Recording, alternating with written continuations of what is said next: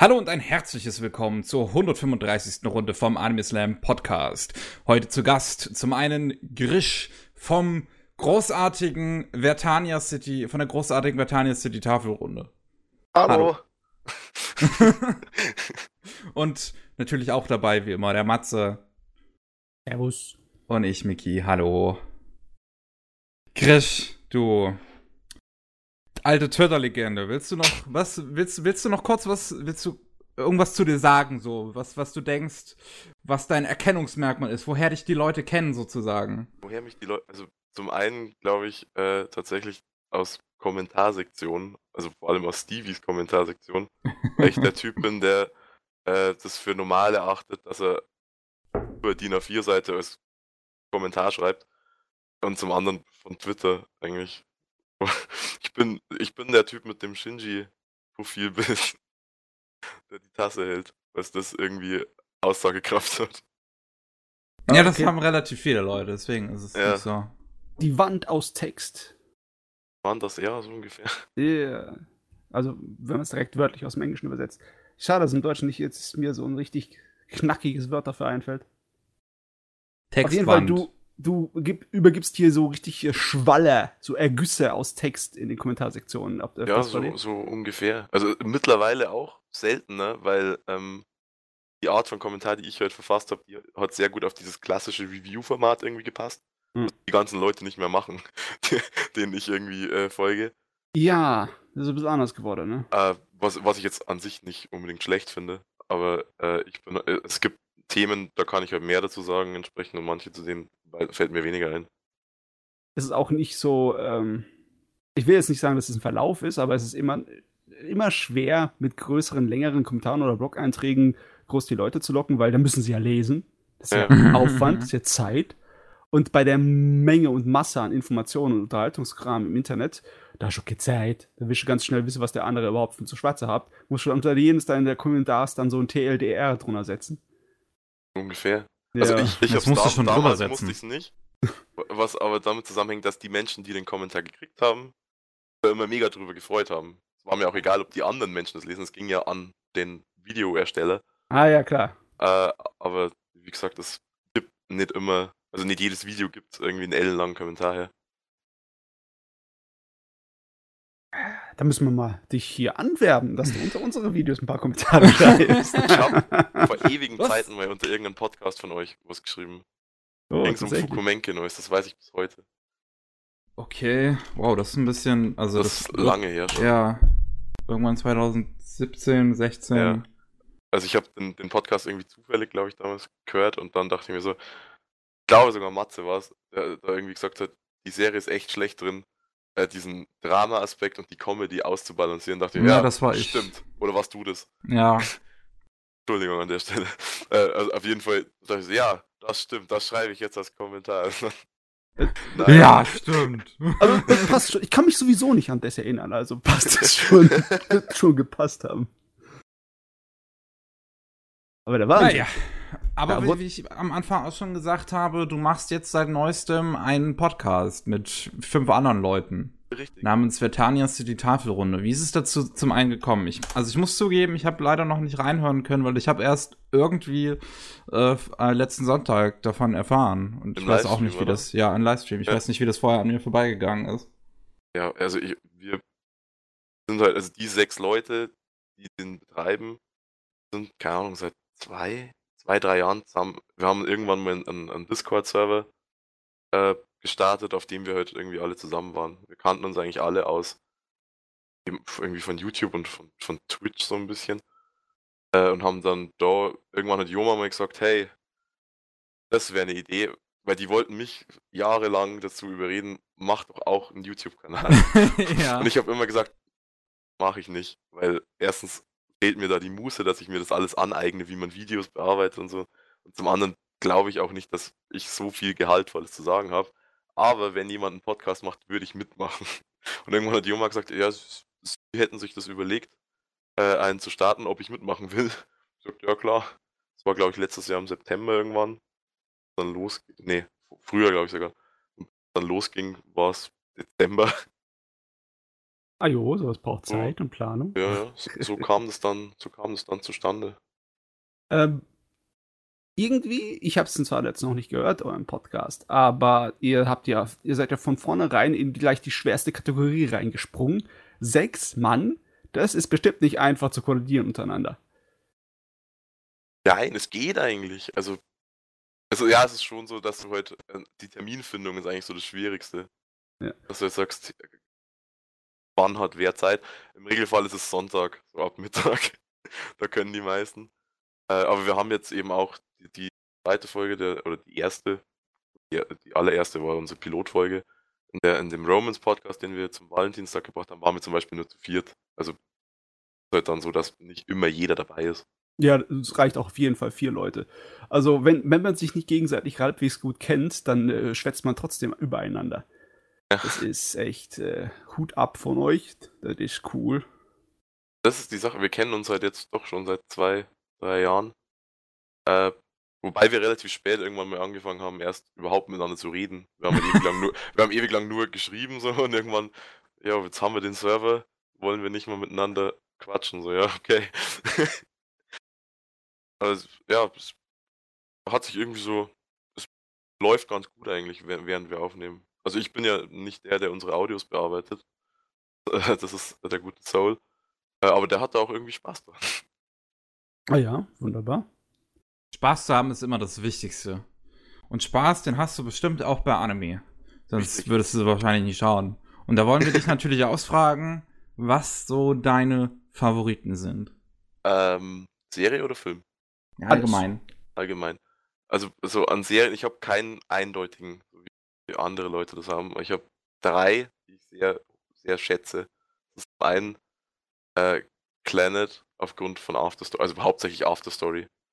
Hm. Ähm, weil ich habe gar keinen bestimmten Grund anders, als dass ich den halt wahrscheinlich zur richtigen Zeit gesehen habe in meinem Leben, wo ich selbst irgendwie emotional, sagen wir mal, ein bisschen instabil war.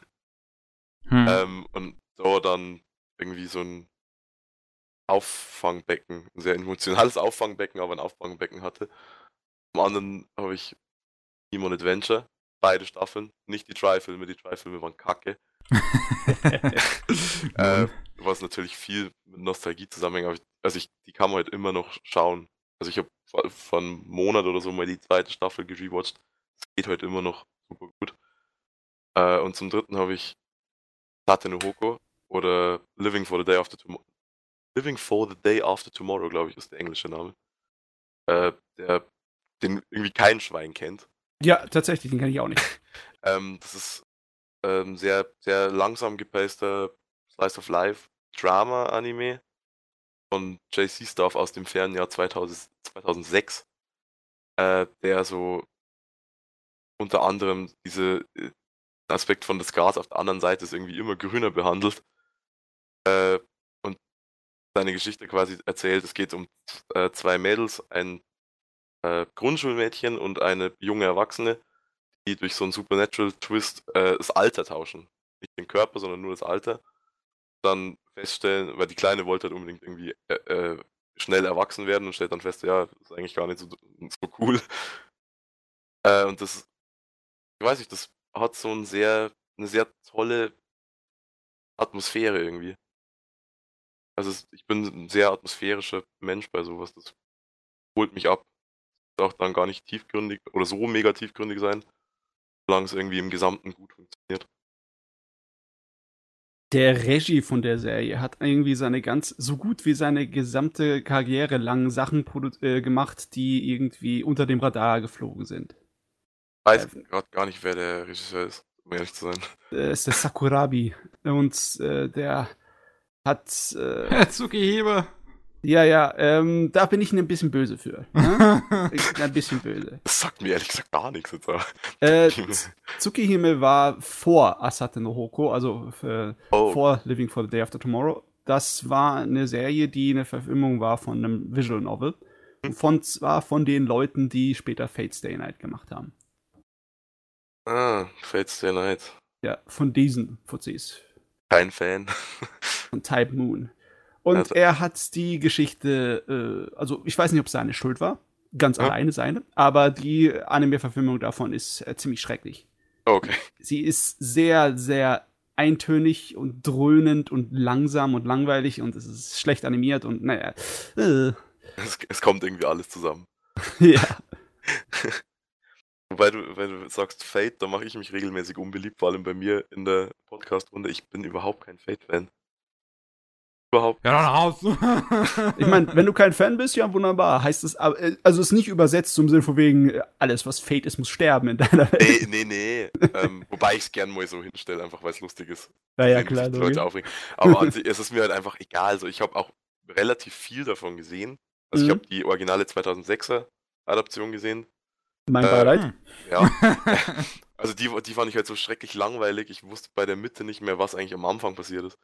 Äh, so in die Richtung. Und bei Fate Zero war halt so, ja, Soundtrack ist cool, sieht hübsch aus. Inhaltlich juckt's mich gar nicht. Okay.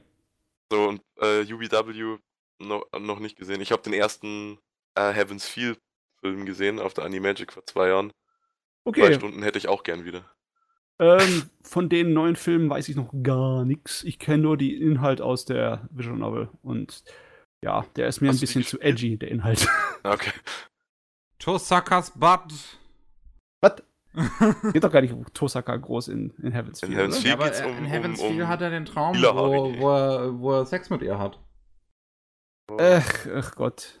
Ich weiß das alles nicht mehr Da so müsste ich genau. mich jetzt an, an, an Joma wenden. Der hat die Visual Novel komplett gespielt, glaube ich, soweit ich weiß. Äh, mein Beileid auch an ihn hier. Also der ist, auch- groß, der ist aber großer Fan. Ich meine, diese Visual Novels zu spielen macht schon Spaß, nur ich habe einfach nicht die Zeit dafür. Ich kann nicht einfach hier 40 Stunden in so ein Ding reinstecken, wo ich Text lese. Ja. Das ist, Nee, ist auch- äquivalent von fünf großen Büchern lesen. Also, Ja, ich habe da auch irgendwie keinen Nerv dazu, weil ich habe mir diese die Planet äh, Visual Novel halt geholt. Ich mir dachte so, ja, das ist dein Lieblingsanime, das muss Mhm. ja irgendwie gut werden. Dann Ja. Habe ich da angefangen und nach einer Stunde oder so dachte ich mir, ja, okay, lass mal nächstes Mal lieber wieder den Anime schauen. Ich bin auch schon lange im Besitz von Steins Gate und Clannad und hab's beides auch noch nicht gespielt. ja, es ist der Zeitaufwand Ja. ist ist, nicht, ist nicht so klein. Äh, aber jetzt haben wir besprochen, was so deine paar Lieblingsanime sind. Können wir daraus schließen, dass du sehr, dass du für Drama nun mal zu begeistern bist. äh, für Drama und für Slice of Life, ja. Mhm. Okay. Und auch, also, äh, großer Kyoto Animation Fanboy. Ey, das ist, äh, also wer kein Kyoto Animation Fan ist, also, oder beziehungsweise kein Kyoto Animation ähm, Befürworter, dem würde ich auch hier so schnell ins Wort fahren. Also, das, ist, das kann ja auch gar nicht sein. Das, puh. Ja, das ist äh, Stevie von unserem Podcast, der ist kein großer Kyoto Animation Fan. Aha. Wo wir übrigens äh, bei, meinem, bei meinem Lieblingsfilm wären, der ist nämlich von Kyoto Animation. Ah, okay. Äh, Koe no Katachi. Ja. Beeindruckender Film. Geht mir, Also geht auf mir jeder gleichfalls. Ebene. Hat mich wahnsinnig abgeholt. Es ist eine Weile her, seitdem wir den bei uns geguckt haben, gell, Micky? Äh, ja, da. Oh, jetzt muss ich überlegen, wann das war tatsächlich. Äh, 2017 irgendwann, glaube Mhm. ich. Wahrscheinlich zum, zum Deutschen, Deutschland-Release oder so. Nee, ähm. Ich muss überlegen, wie das war. Ich glaube, äh, da, da war der bisher nur digital raus auf äh, über, über äh, Apple. Die hatten den als erstes, glaube ich. Ah, okay. Aber auch nur im englischen Bereich und da muss man ganz viel Trickserei machen, um dann da ranzukommen. Ah, okay. Aber das war noch relativ neu. Ich hatte den in dem Jahr auf ähm, der Nippon äh, Connection gesehen. Und äh, dann hatten wir halt irgendwann ein paar Monate später halt nochmal uns zusammengesetzt und den gesehen. Bei Matze. Ja, das war cool. Also den fand ich äh, richtig stark. Der hat mich auch direkt von Anfang an abgeholt. Ja, ich habe ihn auch bis jetzt, also ich habe ihn, muss ich überlegen, habe ich ihn dreimal oder viermal gesehen? Ich habe ihn, glaube ich, jetzt dreimal gesehen. Alle, Boah. alle relativ zeitgleich. Ich, Ich ich hab- habe den ähm, mir bestellt, also ziemlich zum, zum Deutschland-Release auf Blu-ray und habe dann dann in der Woche, in der ich den hatte, jeden Tag einmal geschaut. Okay, also ich bin ja nicht so wie euch, Leute hier. Ich bin kein, kein Drama-Fan. Aber ich kann äh, trotzdem Qualität erkennen, wenn ich sie sehe. Und äh, da kann ich mich nicht verneinen, dass der gut war, der Film. Auch wenn, ja, äh, für mich ist das Drama oft ein bisschen anstrengend. Aber es ist nicht bei jedem Drama so, es ist halt es ist so typisch, ne? Es ist so anstrengend bei Leuten und ihrem Geschmack, ne? Einige Sachen mögen sie und einige Sachen nicht und Sinn und Zweck und sonst was dahinter findet man nicht. Ja, ich meine, das, man das hast du sagen. ja überall. Also nicht Hast nur du bei überall. Drama, das hast du ja bei allem. Ja. Ah, dann wollen wir mal fragen, was ist etwas, womit du nicht klarkommst, Grisch? Mit ich nicht klarkomme. Ja. Ich komme generell erstmal mit fast allem klar. Ich bin jetzt kein großer Edgy-Fan. Aber es gibt auch Edgy-Serien, die mich erstaunlich gut unterhalten. okay. äh, Das wäre. äh, zum einen Begata HK, was aber glaube ich damit zu tun hat, dass das einer der ersten Anime war, die ich nach meiner RTL 2-Zeit gesehen habe. Äh, Ich fand Bigata auch ein bisschen sch- äh, charmant. Ich fand den ganz Fand, lustig. ja, ich fand, ich fand den stellenweise sehr charmantig und der war irgendwie so, für das, was ich damals kannte, so wahnsinnig drüber, dass ich nicht anders konnte, als den lustig zu finden. Ich weiß nicht, zu dem Zeitpunkt war ich 17 oder so, als ich den gesehen habe. Natürlich komplett äh, legal, denn er war damals in Deutschland schon lizenziert. äh, und zum anderen, und das ist eine Serie, die ich, da hätte ich dich vor einem Jahr ausgelacht, wenn du mir gesagt hast, dass ich das lustig finde. äh, aber ich bin, ich habe mich zum ganz extrem Food Wars Fan äh, entwickelt. Okay. Ich Food weiß Wars. Nicht Ja. ganz warum. Food Wars ist recht cool. Ist zwar äh, Oberflächenunterhaltung, aber Ja. ähm, das ist äh, es ist halt nicht langweilig. Das ist das, der, das Gute an Food Wars. Ja. Du kannst es einfach konsumieren, in, inhalieren kannst du den Kram und du fühlst dich danach nicht irgendwie schlecht oder zur Zeit verschwendet hättest oder so. Ja, richtig. Also ich, ich habe es halt hauptsächlich als, als ähm, schonen Parodie irgendwie wahrgenommen. Mhm. Für das, finde ich, hat es halt wahnsinnig gut funktioniert. Also mir hat das Ding besonders gefallen, weil ich alle andere Kochschonen schon gesehen hatte. Da gab es dieses Yakitate Japan oder irgendwas, das war Das ist der mit Brot, oder? Der ist der mit Brot, ne?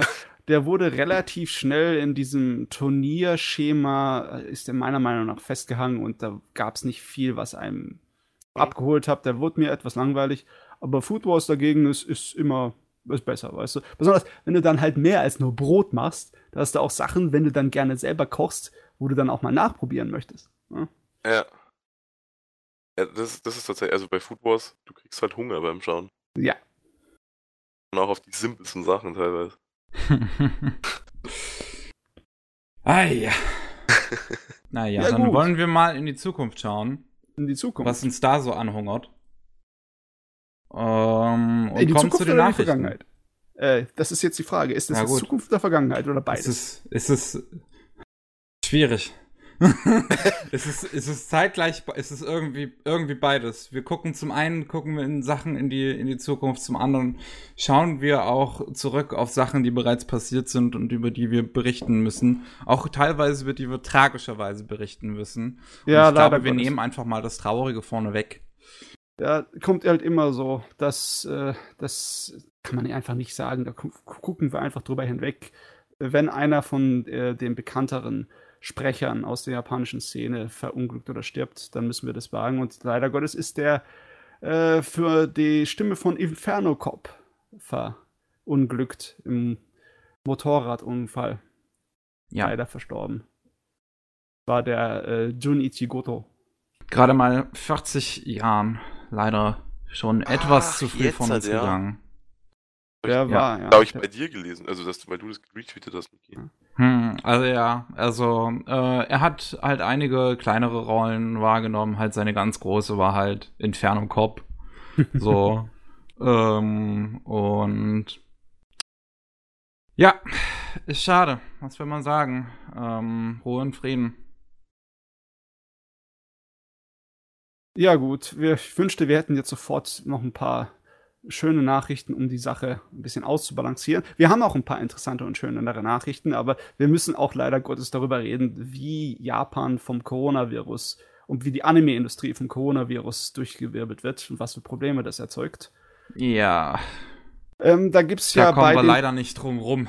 ja, bei den laufenden Produktionen gibt's ja schon einige Sachen, die das irgendwie, äh, ja, mal, mal eine ins Getriebe was reinwerfen, so dass es zum Erliegen kommt. Zum Beispiel Certain äh, Scientific Railgun hat ja eine Woche lang pausieren müssen, weil es einfach Produktionsschwierigkeiten hatte. Mhm. Andere Serien, ich glaube, äh, Infinite Dendrogram hatte auch das Problem, dass es mal kurz aussetzen müsste. Und Ja. das wird wahrscheinlich auch an verschiedenen anderen Produktionsorten in Zukunft jetzt äh, ebenso passieren, dass äh, einfach da Verzögerungen entstehen werden. Aber natürlich die am ehesten getroffen werden die großen Veranstaltungen. Weil klar, da wo Mhm. die Menschenmassen sich sammeln, das kann man dann einfach in so einer Situation nicht erlauben. Und deswegen wird auch die große Anime-Messe, die Anime Japan 2020, gecancelt. Die kann jetzt nicht gemacht werden. Ja, was wirklich schade ist, da versammelt sich quasi immer das High Life der Anime-Szene und da werden neue Ankündigungen gemacht und bla bla bla und jetzt ähm, äh, findet es halt nicht statt. Ich habe keine Ahnung, wie die das dann machen wollen, ob die dann ihre ganzen Ankündigungen, die sie schon vorbereitet haben, einfach umstornieren und woanders hin machen oder ob sie das einfach alles online auf ihren Webseiten dann machen. Ersatz. heutzutage kannst du ja auch online machen. Ich meine, schau dir die E3 an. Ja, klar. Ähm, ja, die E3, wo die Hälfte Weil- vorher ähm, liegt, in Anführungszeichen. Ne? ja. Aber einige Sachen kannst du halt nicht übers Internet machen, wie zum Beispiel Japans größtes Cosplay-Event. Das muss dann auch jetzt abgesagt werden wegen Covid-19. Was sind das dann, sind, sind das dann so Sachen, kriegen die dann einen, einen Ersatztermin irgendwie? Also später im Jahr oder so? Vorerst Nein, nicht. ja. Ne? Also erstmal wird's abgesagt und ob es dann passiert noch, das ist, äh, steckt dann in den Wolken, weil man muss ja erstmal abwarten, bis die Ja, ganze Seuche da vorbei ist. Und dann ist die Frage, ist irgendwo Platz und Zeit? Weil für solche riesigen Events brauchst du natürlich die Örtlichkeiten auch, ne? Ja. Das ist echt schwer. Der äh, organisatorische Aufwand, der ist ja unfassbar groß wahrscheinlich. Ist nicht besonders klein, äh, Ja. besonders wenn die so riesig sind, weil das sind ja halt die größten Sachen, die wir jetzt Ja. haben. Ja, und Ich mein- selbst das Ghibli-Museum bleibt Ja. Ja. vorerst geschlossen bis zum 17. März. Selbst wegen des wenn du- Coronaviruses. Wenn, wenn du mit deinen Örtlichkeiten keine Probleme hast, bist du trotzdem davon betroffen. Du kannst einfach nicht darum, musst erst mal warten, bis der Sturm vorbei ist. Naja, Ja. aber wollen Ja, wir leider davon wegkommen. Die Leute da draußen sind wahrscheinlich auch schon so genervt vom Coronavirus wie alle anderen. Ja. Äh, gehen wir zuerst mal zu was äh, etwas Schöneren. Wir haben ja nicht nur schöne Nachrichten, aber ein kleines bisschen lustige Sachen können wir noch besprechen. Und zwar, ähm, ich fand das relativ schön. Da ein neuer Anime, der mich zwar nicht besonders in- interessiert, der heißt My Next Life as a Villainess und geht anscheinend über ein Mädel, das aus irgendeinem Grund jede, in jedwedliches Fettnäpfchen stapft, das äh, ihr einen Frauenharem beschert, was sie gar nicht will. Äh, der Wie jetzt? Anime- ja, Sie kriegt ein Harem an Frauen. Die kriegt ein Harem an Frauen. Sie will das aber gar nicht, aber äh, egal was sie macht, es, es läuft unweigerlich darauf Also hinaus. ist, also, also okay, ich meine, ich, ich meine, ich habe jetzt nichts dagegen so. Ja, so es, es, Ja. sei, es, es sei ihr vergönnt. Es ist schöne Probleme zu haben, ne? Auf jeden Fall, der hat der äh, kommt im April, der Anime, und die haben jetzt schon äh, gefeiert, weil sie fertig sind mit der Produktion. Und da habe ich mir gedacht, oh, in der heutigen Zeit, wo sowieso alles kurz auf knapp und wahrscheinlich meistens noch mit einer Überstunden darüber hinaus gemacht wird, ist das ja eigentlich eine, eine wunderbare Nachricht, mal zu hören, dass ein Anime völlig fertig ist, einen Monat bevor er ins Fernsehen kommt. Tja, das ist schon, ich meine, letztens, ähm, auch in den letzten zwei Wochen irgendwann kam die News, dass der Shirobako-Film fertig produziert Ja. wurde. Drei Tage vor Ausstrahlung. Hab ich gesehen, ja. Ja, das, das, hat, das hat sich noch nach Maler angehört für die Anime-Industrie. Ey, wir haben drei Ja. Tage vor äh, Termin sind wir fertig geworden. Wir sind richtig schnell gewesen. Ja. Da war der Crunch gering. ja. Und da, da denkt sich die Produktion von Milex Live eigentlich nur hier, halt mein Bier. Wir, wir machen das schon. Ah, aber das klingt, also die, die Shirobako-News News passt aber eigentlich einfach zu Shirobako. ja. Aber wirklich. Oh, Ah, was, was haben wir denn noch Schönes? Ah ja, da, da wollte ich kurz drüber reden. Und zwar Gundam. Gundam Build Divers Re-Rise. Zweite Staffel. Das ist mal. Äh, ist das jetzt die Handvoll. zweite Staffel der zweiten Staffel? Ich weiß es nicht genau. Auf jeden Fall, der Titel ist definitiv eine Handvoll. Ähm, Moment, Gundam Re-Rise. Weil Also bei, bei Gundam bin ich raus, da kenne ich mich gar nicht aus. Ja, ich bin bei den neuen Sachen auch ein bisschen raus. Besonders bei Build Divers, da habe ich mich noch gar nicht mit befasst, obwohl ich eigentlich so ein Science-Fiction-Fan bin. Aber ähm, das ist jetzt nicht so äh, viel, was da drin ist, aber ich fand es interessant, weil das äh, neueste Videovorschau hat gesagt, m, ab 9. April sind wir dabei und ab 11. April kommen wir ins Fernsehen und dann so, hey, warte, stopp, wie? Wo seid ihr dann am 9. April? Auf dem offiziellen Gundam YouTube-Kanal.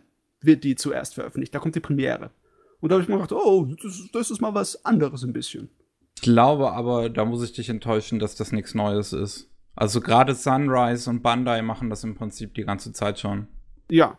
Auch die erste Staffel, also die erste Hälfte von Re-Rise kam, glaube ich, auch schon ursprünglich nur auf dem YouTube-Channel von, von Gundam. Ich finde es halt immer schön, das müssen wir eigentlich immer wieder erwähnen, weil ganz ehrlich, das können alle japanischen Produktionen von mir aus machen. Das könnte sehr gerne die Pokémon Company machen, weil Jesus Christ, das, du hast die größte Marke der Welt und dann schaffst du es nicht, einen Simulcast dazu zu machen. Wie? das stimmt. Oh da habe ich, hab ich mir überhaupt noch nie Gedanken drüber gemacht, aber wo du es sagst, stimmt. äh, wo wir schon dabei sind, bei riesigen Robotern. Jetzt werden sie nicht nur riesige, echt große Gundams basteln, sondern auch einen Scope Dog. Das ist natürlich für viele Leute eher weniger ein Begriff, aber das ist dieser Kampfroboter aus Votoms. Ähm, Cool. Ich habe da schon noch raus. ich habe da schon öfters drüber geredet, aber das ist auch. Äh, Bottoms ist schon eine ziemlich langlebige Serie, aber seitdem der in den 80ern sein Original hatte, hatte das keine wirklichen Glanzmomente mehr. Und es ist, hat mich sowieso etwas gewundert, dass das überhaupt noch in den äh, Köpfen der Leute drin ist. Wahrscheinlich einfach nur wegen dem Design von dem Roboter. Das ist so ein, so ein etwas realistischerer Kampfroboter, der nicht besonders groß ist, nicht, definitiv nicht so groß ist wie ein Gundam in Wirklichkeit. Das ist die Sorte, wo du von, wo du selber als Person einfach reinklettern kannst. Beim Gundam brauchst, muss das Ding ja entweder sich niederlegen oder du musst an einem Gerüst da hochklettern oder sonstigen Kram. So riesig ist das. Hm?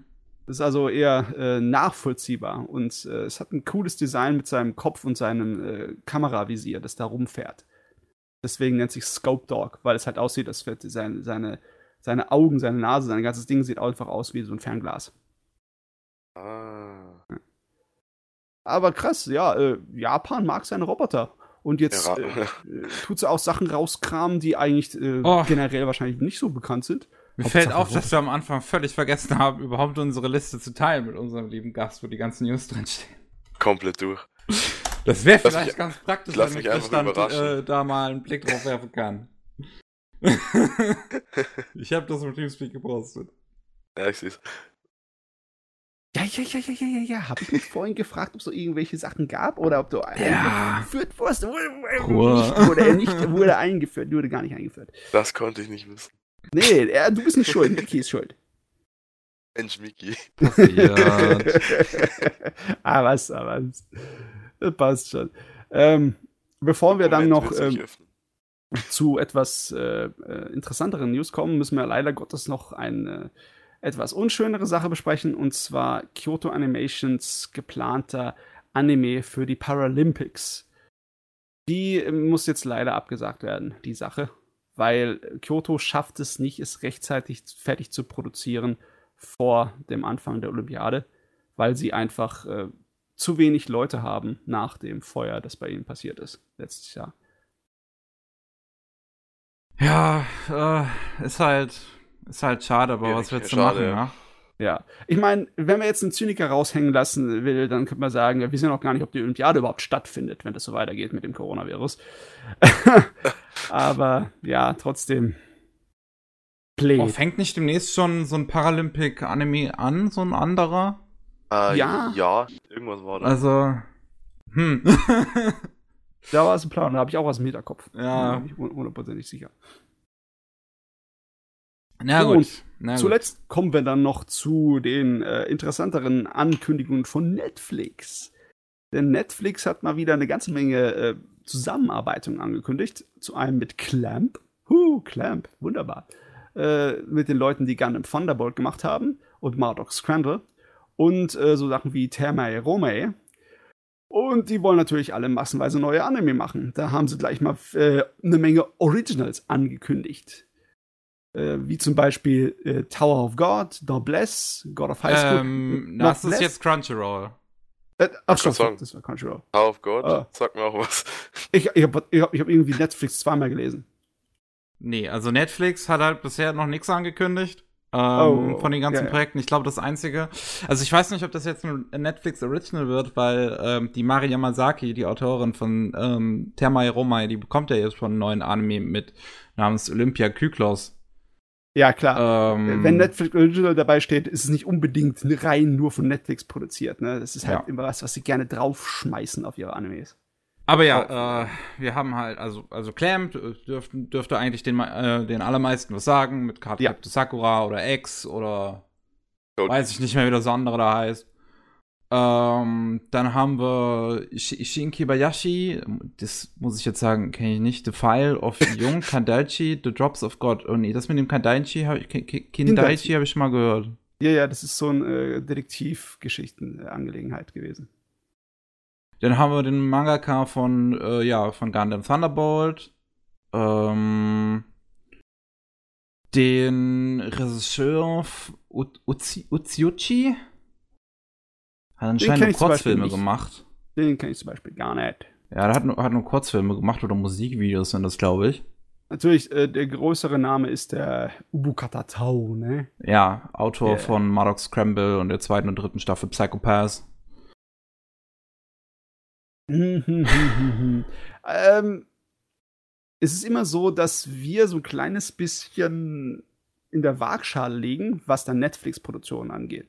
Wir freuen uns darum, weil Mhm. besonders da kommt dann Sachen her, die irgendwie untypisch sind für das japanische Fernsehen auf Netflix. Aber Netflix hat teilweise eine sehr komische Art und Weise, äh, wie es dann seine Anime veröffentlicht, die es irgendwie lizenziert hat. Oh Ja, also ganz komisch, ganz Karen komisch. Tuesday. Äh, ja, das ist jetzt nicht ganz so komisch. Komischer diese Saison ist viel eher, jetzt muss ich überlegen nochmal, wie er heißt. Ähm, Drifting Dragons. Das läuft in Japan, läuft das jede Woche auf Netflix. Nee, halt, das in Mhm. Japan ist es schon komplett rausgekommen auf Netflix am 9. Januar.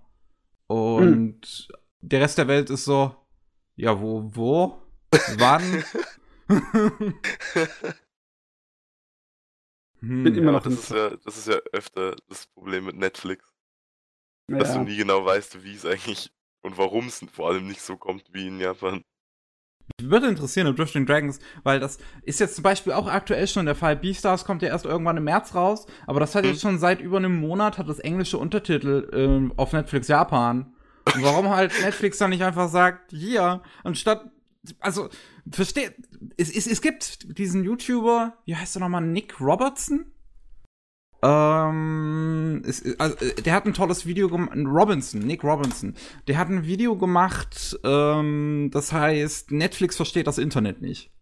ähm, wo halt, wo es halt auch im Prinzip davon, darum geht, dass man ja, also, das, dass halt Net- Netflix Japan oft halt irgendwie Sachen schon bereits auf Englisch irgendwie hat, ob, aber halt die im eigentlich englischen Netflix noch nicht da sind und man könnte ganz einfach mit Dings, mit ähm, VPNs, das die zum Beispiel halt schon schauen und warum Netflix das dann nicht einfach direkt freischaltet, weil Aber sie Ja. haben nur den, den ähm, Untertitel, sie haben keinen keinen Ja, eine eine Synchro hat es noch nicht, Äh, aber die Untertitel okay. sind halt schon auf Englisch da. Weißt du, ich Würde mir reichen im Regelfall. generell ja, aber ich habe immer so das Gefühl oder beziehungsweise die äh, Vorahnung, dass das irgendwas mit Lizenzproblemen zu tun hat, weil tatsächlich ist es unterschiedlich, ob du was jetzt äh, synchronisierst oder untertitelt ausstrahlst, was die Lizenz angeht teilweise. Und ja, dann hat Ich glaube, wahrscheinlich Netflix könnte sich das so oder so leisten. Könnte sich so oder so leisten, ja, aber ich glaube, es geht nicht ums Geld, es geht einfach nur um irgendwie, irgendjemand hat da seinen Kopf durchgesetzt und sagt, ja, die Lizenz für das gehen wir dahin und für das andere müsst ihr da warten. Und anders machen wir es nicht. Und äh, naja. Ja, da- aber kommen auf zu jeden Fall. Crunchyroll. Irgendwo sind Leute, die verstehen das Internet nicht. Ah, Crunchyroll scheint das Internet ja gar nicht so schlecht zu verstehen. Zumindest Auf ein bisschen besser. ja. Auf jeden Fall produzieren sie eine ganze Menge äh, neue Animes. Genau. Also man erinnert sich vielleicht noch zurück, irgendwann letztes Jahr hatten wir die News, dass jemand eine Partnerschaft mit Webtoons eingegangen ist, mit der Website, wo halt Sachen wie Tower of God und Noblesse und sowas laufen. Und jetzt stellt sich halt heraus, das war Crunchyroll. Und die haben machen, äh, und die arbeiten jetzt an ganz vielen Crunchyroll Originals. Äh, wo, wozu halt ähm, gehören. Ich versuche jetzt eine Liste rauszusuchen von allen, weil ich halt die ganzen Titel nicht unbedingt kenne. Freak Angels, The God of High School, Onyx Equinox, Inspector läuft diese Saison schon. Äh, Tower of God, Noblesse, Mechigekken, Sword and Gun und High Guardian Spice ist zurück, nachdem es irgendwie vor zwei Jahren schon mal angekündigt wurde und danach nie wieder was dazu kam. Hey, stimmt, da war was. Ähm, ich glaube, zwei der großen Namen da drauf sind, glaube ich, Tower of God und Noblesse. Das sind ja diese koreanischen Webtoons, die äh, ziemlich lang und ziemlich viel Aufmerksamkeit schon bekommen haben, oder? Ja, ich glaube, was auch ein relativ großer Name ist, ist The God of High School, zumindest soweit ich das mitgekriegt habe von der Reaktion. Mhm. Ähm, und ja, schaut doch nicht schlecht aus. Also es sind äh, viele größere äh, Studios sind halt an diesem Projekt dran beteiligt. Wir haben halt ähm, Telekom Animation Film, haben wir für, für Tower of God, Mappa haben wir für The God of High School. Das ist natürlich cool, wenn Mappa dabei ist. Ja, ähm, Production IG haben wir für Noblesse. Hui, hui. Ähm, gucke ich den Rest. Uni Equinox ist, mh, wird nicht in Japan produziert, aber ich kann jetzt hier gerade nicht. Äh, dieses, also die, die anderen Werke, also High Guardian Spice, Freak Angels, Magic Ekken und o Onyx Equinox sind von den Crunchyroll Studios Production produziert. Das heißt, die werden äh, von einem eigens geöffneten Studio von Crunchyroll gemacht. Hoho. Das, also, da, da, also ja, ich, äh, die, diese Bezeichnung für diese Sachen, ne? Netflix Original, Crunchy Original. Ähm, wenigstens kann Crunchyroll sagen, ja, das ist wirklich das Original. Wir haben es nämlich selber in unserem eigenen Studio produziert. Ja. Na jo. Naja.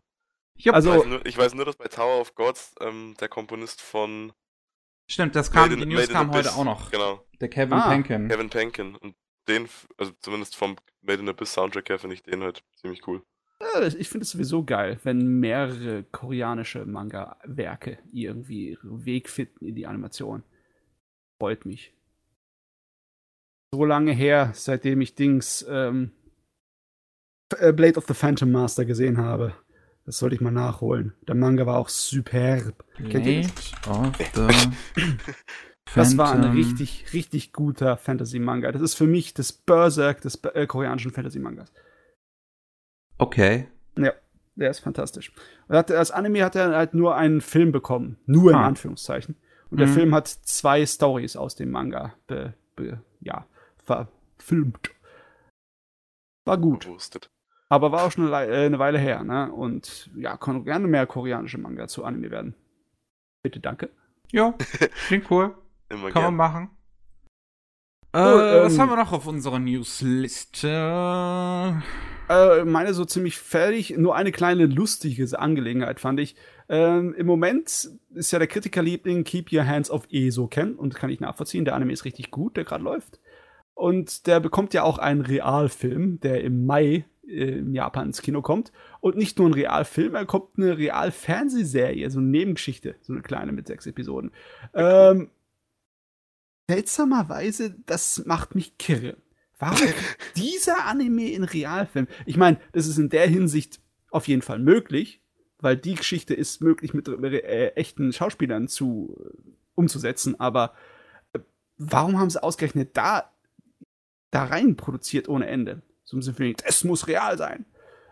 Was ich schon fast erstaunlicher finde, dass sie dann auch tatsächlich die dunkelhäutige Figur mit einer dunkelhäutigen Schauspielerin besetzen. Das ist ja jetzt für Japan nicht so normal. Ja, nicht so Standard. Ja. Ähm, ja, klar, bei den Schauspielern hast du das Problem, äh, die Mädels in der Anime-Serie, die sind teilweise, da hat man sie ein bisschen Sehr Mut unterschiedlich gezeigt. groß. Ja, die sind äh, teilweise, man müsste sagen, ein bisschen hässlich. Und ja, die äh, in, der Real, in dem Realfilm, der Realfilm-Serie sind sie halt die typischen süßen Sternchen, die ganz, ganz hübschen äh, Japanerinnen. Und Das kannst du natürlich nicht meiner.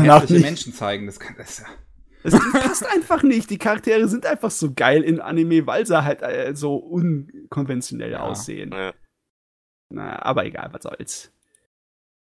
Gut, dann habe ich noch ein bisschen was. Äh, zum einen wieder ein bisschen was Negatives. Ein Background-Studio äh, äh, muss schließen. Lagurus, die haben einen Haufen Hintergründe gezeichnet. Die gibt's seit März 2013. Die haben I Want to Eat Your Pancreas, Ghost in the Shell, The New Movie, Devilman Cry, Baby, bla bla bla bla. Ganz, ganz viel gemacht und waren auch schon in den Planungen für 2021 und 2022. Aber jetzt musste der Chef bekannt geben, dass sie wegen in verschiedenen Umständen, also wahrscheinlich wir haben kein Geld mehr, äh, Mhm. am 30. Juni 2020 schließen müssen. Ich frage mich sowieso, wie das in Zukunft läuft mit Hintergründen im Anime, wie die generiert und er erstellt werden. Ich meine, wenn es jetzt den äh, Umschwung geht auf 4K und HDR-Anime, dann äh, kann es sogar sein, dass man auf altmodische, traditionelle Techniken zurückgreifen muss, weil es einfach zu aufwendig ist, das am Computer zu machen im Vergleich dazu, äh, Papier und Farbe zu nehmen, äh, im Endeffekt schneller ist und einfacher, um die Hm. Qualität rauszubekommen, die du brauchst. Also es ist echt, äh, da wird es wahrscheinlich eine ganze Menge Umwälzungen in dem Bereich noch geben, würde ich sagen. Im Prinzip würde dann eigentlich der ähm, Andrang, also die, äh, wie, wie sagt man, ich komme jetzt nicht aufs richtige Wort, also dass man halt im Prinzip so klassische Background-Studios halt braucht, würde eigentlich größer werden. Aber die, waren die ein klassisches oder waren die einfach nur ein modernes äh, Computer-Background-Studio? Das weiß ich jetzt gar nicht. Also soweit ich weiß, waren sie so ein klassisches, handgezeichnetes Background-Studio. Ja, wer weiß. Vielleicht haben sie sich einfach nur finanziell gewirtschaftet in die Situation. Wäre unschön. Ja, aber wir haben noch, Entschuldigung. wir haben noch sehr, sehr kuriose News auch diesmal dabei. Ja, ja. Stell dir vor, stell dir vor, im australischen Parlament steht, ähm, jemand, steht ein Senator vorne und ähm, gibt, gibt quasi eine kleine Review ab zu, zu Eromanga Sensei. Ein, äh, ein australischer Senator hat ähm, gefordert, Sterling Griff heißt der, äh, hat gefordert, dass ähm, Anime und Manga, die ähm, explizit, äh, explizit, explizite sexuelle Aktivitäten und Posen und so bla bla bla, also allgemein die sexuelle Inszenierung von Kindern in Anime und Manga verboten werden sollten. Äh, äh, hast, ich weiß nicht, du hast wahrscheinlich äh, noch nicht gelesen, wie die Antwort von den Behörden dazu war, oder? Nee, die habe ich tatsächlich noch nicht mitgekriegt. Was ist Weil die da? australischen Behörden, die äh, Behörde, die dafür zuständig ist, dass die Sachen klassifiziert werden, äh, nach Altersgruppen, ne, die haben gesagt, wir bewerten diese Animationssachen genauso wie Realfilme und wir haben das Ding für 16 eingestuft und das ab 12 und etc. Und dabei bleiben wir und da gibt's nichts zu machen, das ist alles schon erledigt. Du machst viel Wind um nix. Und damit haben sie auch recht. Mhm. Ja, das erinnert mich an diese Situation, als im britischen Parlament ähm, TERFs, bes- äh, Ja. also, also ähm, hier transphobe Leute besprochen hatten, äh, dass irgendwie ein Bild von ähm, Lilly illegal werden sollte, also Lily aus Zombieland Saga. das habe das hab ich gesehen. Ja. Also ist ja nochmal eine Ebene dämlich. ja, alte Leute, die nicht verstehen, was abgeht. Ich meine, es ist nicht so, als ob da äh, keinerlei Bedenken wären in diesem Themenbereich. Und da Ja klar, sowas wie Manga Sensei ist halt schon ehrlich gesagt irgendwo ein bisschen schwierig. Ja, ich meine, es ist nicht so, dass es die ganze Diskussion darum lächerlich und unnötig wäre. Das muss man nicht einfach so wegwedeln mit der Hand. Aber der Kerl ist halt gleich, der fällt in dieselbe Schublade wie die Leute, die einfach Angst schieben vor, vor brutalen Videospielen, die alle unsere Kinder zu Massenmördern machen. Das ist Unsinn, was der schwatzt. Ja. Aber ja, das ist zu erwarten, dass es in Australien passiert. In Australien, da haben sie immer noch so eine etwas, leider Gottes, eine relativ prüde Angelegenheit dazu, was Ja. einige Sachen angeht. Australien ist ein bisschen weird. Hm. Ähm, aber ich habe noch ein paar mehr News. Das Kino-Event zu Kasi Sun and Morning Glories, das sollte, glaube ich, am 25. Februar stattfinden. Da sind ja immer die, die Kasi Anime Nights, die sind ja immer so äh, Ende, am Ende eines ähm, Monats an einem Dienstag. Und da wollte man ursprünglich Kasi Sun and Morning Glories vor Tanya zeigen, vor dem Tanya-Film. Ähm, hat, haben sich jetzt aber allerdings Pläne geändert, denn man hat bekannt gegeben, noch einen zweiten Girls Love äh, Kurzfilm äh, lizenziert zu haben. Sie haben noch nicht genau gesagt, welcher, aber im Prinzip haben sie gesagt, das ist vom gleichen Regisseur und das ist, ein gleich, ist es auch ein Girls Love Film und zufälligerweise gibt es da nur einen einzigen Kandidaten. Das ist nämlich Fracktime. Warum hätte es da nicht gleich sagen können? ja. Wir verraten es nicht, aber es ist eigentlich offensichtlich. Du, sag mal, ich habe mir jetzt schon gedacht, die würden eine direkte, so sagen von sich, eine so eine, so eine Meinungsaussage machen. So im Sinne von wegen, bei uns geht Tanja vor Girls Love. ne? Aber ist ja nicht so. Ne? Ist im Sinne, oh, wir müssen leider verschieben. Als, als, als, als äh, Entschädigung bekommt er noch mehr Girls Love. Ja, ähm, also wie gesagt, sie haben das Tracktime gesichert. Das wird dann wahrscheinlich irgendwann in einem Doppelfeature kommen. Ähm, am 25. August soll das dann stattfinden. Das ist schon eine ganz schön lange Verschiebung, aber was willst du machen, wenn sie da erst Tracktime zeigen dürfen? Ja. Was ich allerdings halt eher, eher schade finde, denn ähm, Fracktime ist so ein bisschen das Gegenteil zu Casa Sun und Morning Glories. Casa Sun und Morning Glories ist ziemlich cool und ziemlich respektvoll und Fracktime ist halt eher so die Sorte Cetros. Oh, Oh. Gott. Oh Gott. Ich, ich wollte vorhin sagen, wenn sie Kasisan von Tanja wegschieben, dann f- bin ich- finde ich das eigentlich gut, weil mich Tanja nicht interessiert. Aber wenn dann sowas kommt, ja. Hm. Schwierig. Ja. naja. Äh, so viel erstmal dazu. Ähm, wir haben noch schöne Lizenz-News. Astra Lost in Space hat sich Leonine, also ehemals Universum Anime, gesichert. Dieser Name macht mich immer noch wahnsinnig. Vor allem, weil er halt kacke ist. Ja, Das ist ein Kackname. warum, warum, also da, da bin ich jetzt aus dem Bild, warum hat sich der Name eigentlich geändert? Ähm, die wurden, ich muss jetzt überlegen, ich glaube, entweder wurde Universum von jemand anderes aufgekauft oder die wurden unabhängig, weil die haben ja vorher zur RTL gehört. Ah, okay. Aber ganz ehrlich, Universum-Film kenne ich seit ich so ein kleiner Fuzzi war. Ich springe da rum seit Ewigkeiten und jetzt auf einmal heißen sie Leonine. Das hört sich an wie eine moderne Modegesellschaft. Weißt du, wie, Schon. wie einer, der Klamotten bastelt, die sich kaum einer anziehen würde, außer auf einer verdammten Faschingsparade. Nun. Ja, stimmt, wo du sagst. Ich, ich sehe ich sehe es auf jeden Fall in so großen Einkaufszentren Zentren neben Pimki und Bershka. Perfekter Nicht Leonine. Leonine. Äh, auf jeden Fall ist es aber eine gute Lizenz. Ich mag Astra Lost in Space sehr gerne. Äh, Leonine ähm, stellt mich ein. Ich, ich, ich, ich vertone euch gerne Luca. Luca ist Best Boy. Dankeschön. Äh, Ich liebe Luca. Ähm, ansonsten haben wir noch eine News, die viele erfreuen dürfte. Crunchyroll. Die haben ja letztens äh, den Verlag hinter Kase aufgekauft. Ich weiß jetzt gar nicht mehr, war das Viz Media? Ich glaube ja. Ähm, und das heißt, die haben jetzt alle Folgen von One Piece im Katalog. Boah, ey, also die haben sich auch gedacht, äh. Net Netflix hat gerade alle Naruto-Folgen in den Katalog reingesteckt. Wir müssen was tun. Alle One Piece-Folgen. Also ich meine, das ist mal äh, groß ausgeholt und mit der Fliegenklatsche zugeschlagen. Heilige Scheiße. Ja, und zusätzlich kommt halt auch weiterhin der Simulcast da. Also der Simulcast kommt halt auch noch auf Anime On Demand und Wakanim. Die haben den schon seit äh, Episode 861 ins Programm genommen und jetzt wird er noch zusätzlich auf Crunchyroll laufen. Während Crunchyroll aber auch im Gegensatz zu den anderen beiden Plattformen halt alle alten Episoden hat. Ah ja, wenn du dir dein äh, ganz normales Leben vollkommen vernichten möchtest, dann kannst du 800 plus Episoden auf einer verdammten Streaming-Seite dir reinziehen von der Fernsehserie. Ja. Gönn dir. Äh, eine News habe ich noch. Ähm, die hat mich die Woche ganz schön auch aus dem Hocker gehauen. Es gibt den ersten Trailer zu Transformers War for Cybertron Trilogy. Und das ist ein neuer Anime von Polygon Pictures zu Transformers. Das wird ein Netflix Original. Und ich habe mir den Trailer angesehen und ich dachte mir nur einfach nur, scheiße, habe ich Bock drauf. Äh, Das ist die, ganz ehrlich, ich habe mir den Trailer angesehen und mir gedacht, irgendwie fühlt sich das nicht an wie ein Anime. Weil ich kenne die Transformers-Sachen und äh, als, als junger Fuzzi habe ich auch diese alten, richtig miesen 3D-Transformers mir angeguckt, die da zuerst rauskamen, in den 90ern.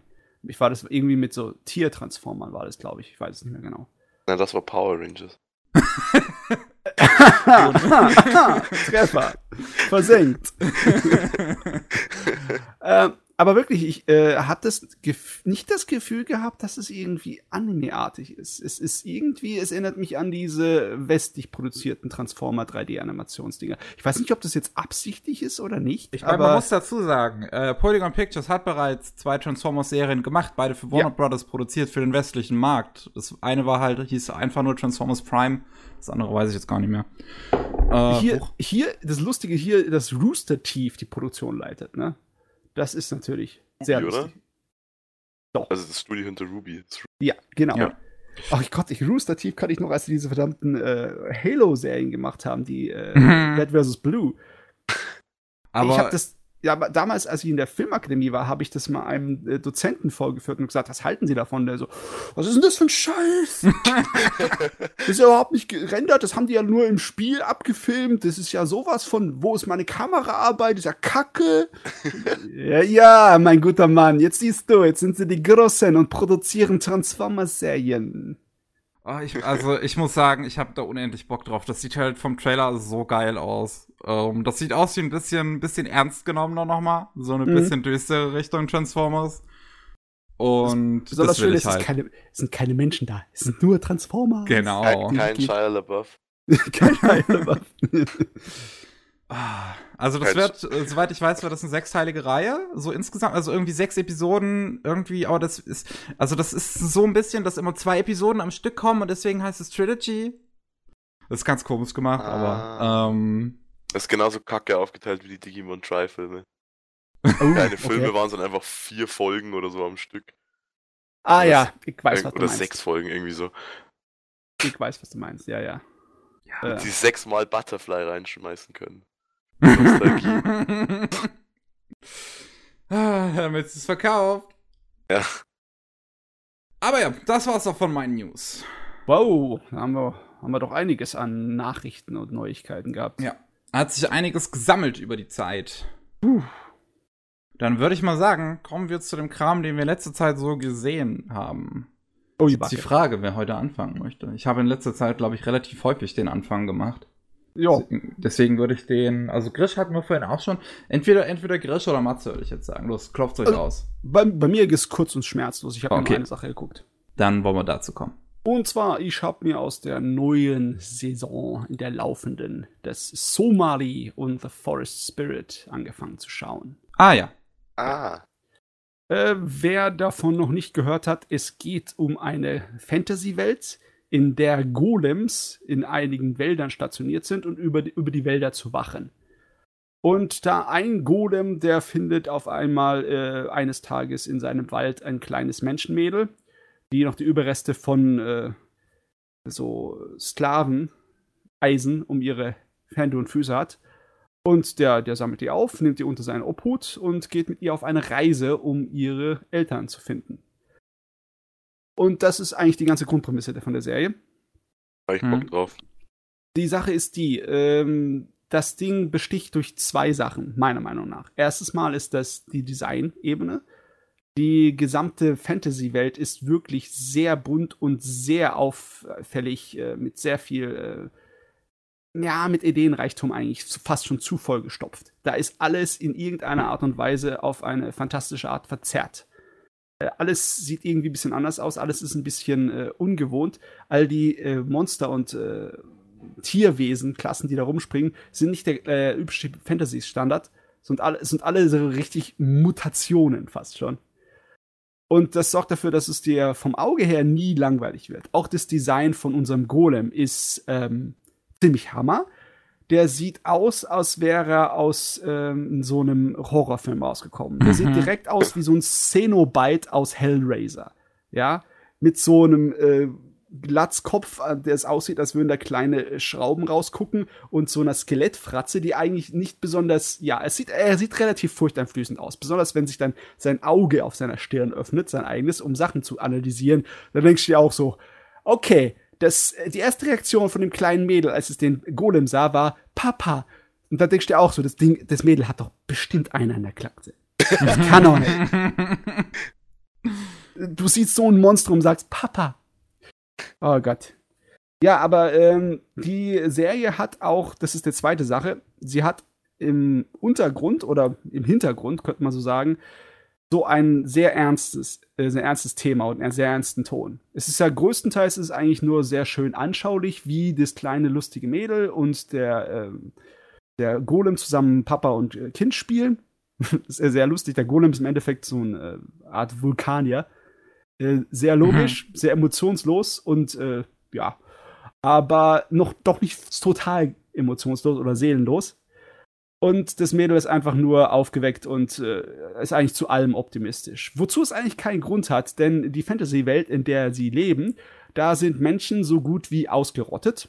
Denn es ist so, dass die Menschen mit den ganzen Monstern und Tierwesen irgendwann mal einen Krieg hatten. Und die äh, Monster- und Tierwesen waren, nachdem sie den Krieg gewonnen hatten, nicht damit zufrieden, einfach Frieden zu schließen. Nein, sie haben die Menschen alle nach und nach systematisch versklavt und gejagt, bis sie sie ausgerottet haben. Natürlich, weil sie auch sie gefressen haben. Menschen schmecken gut. Also überhaupt nicht so besonders, nicht so besonders nett.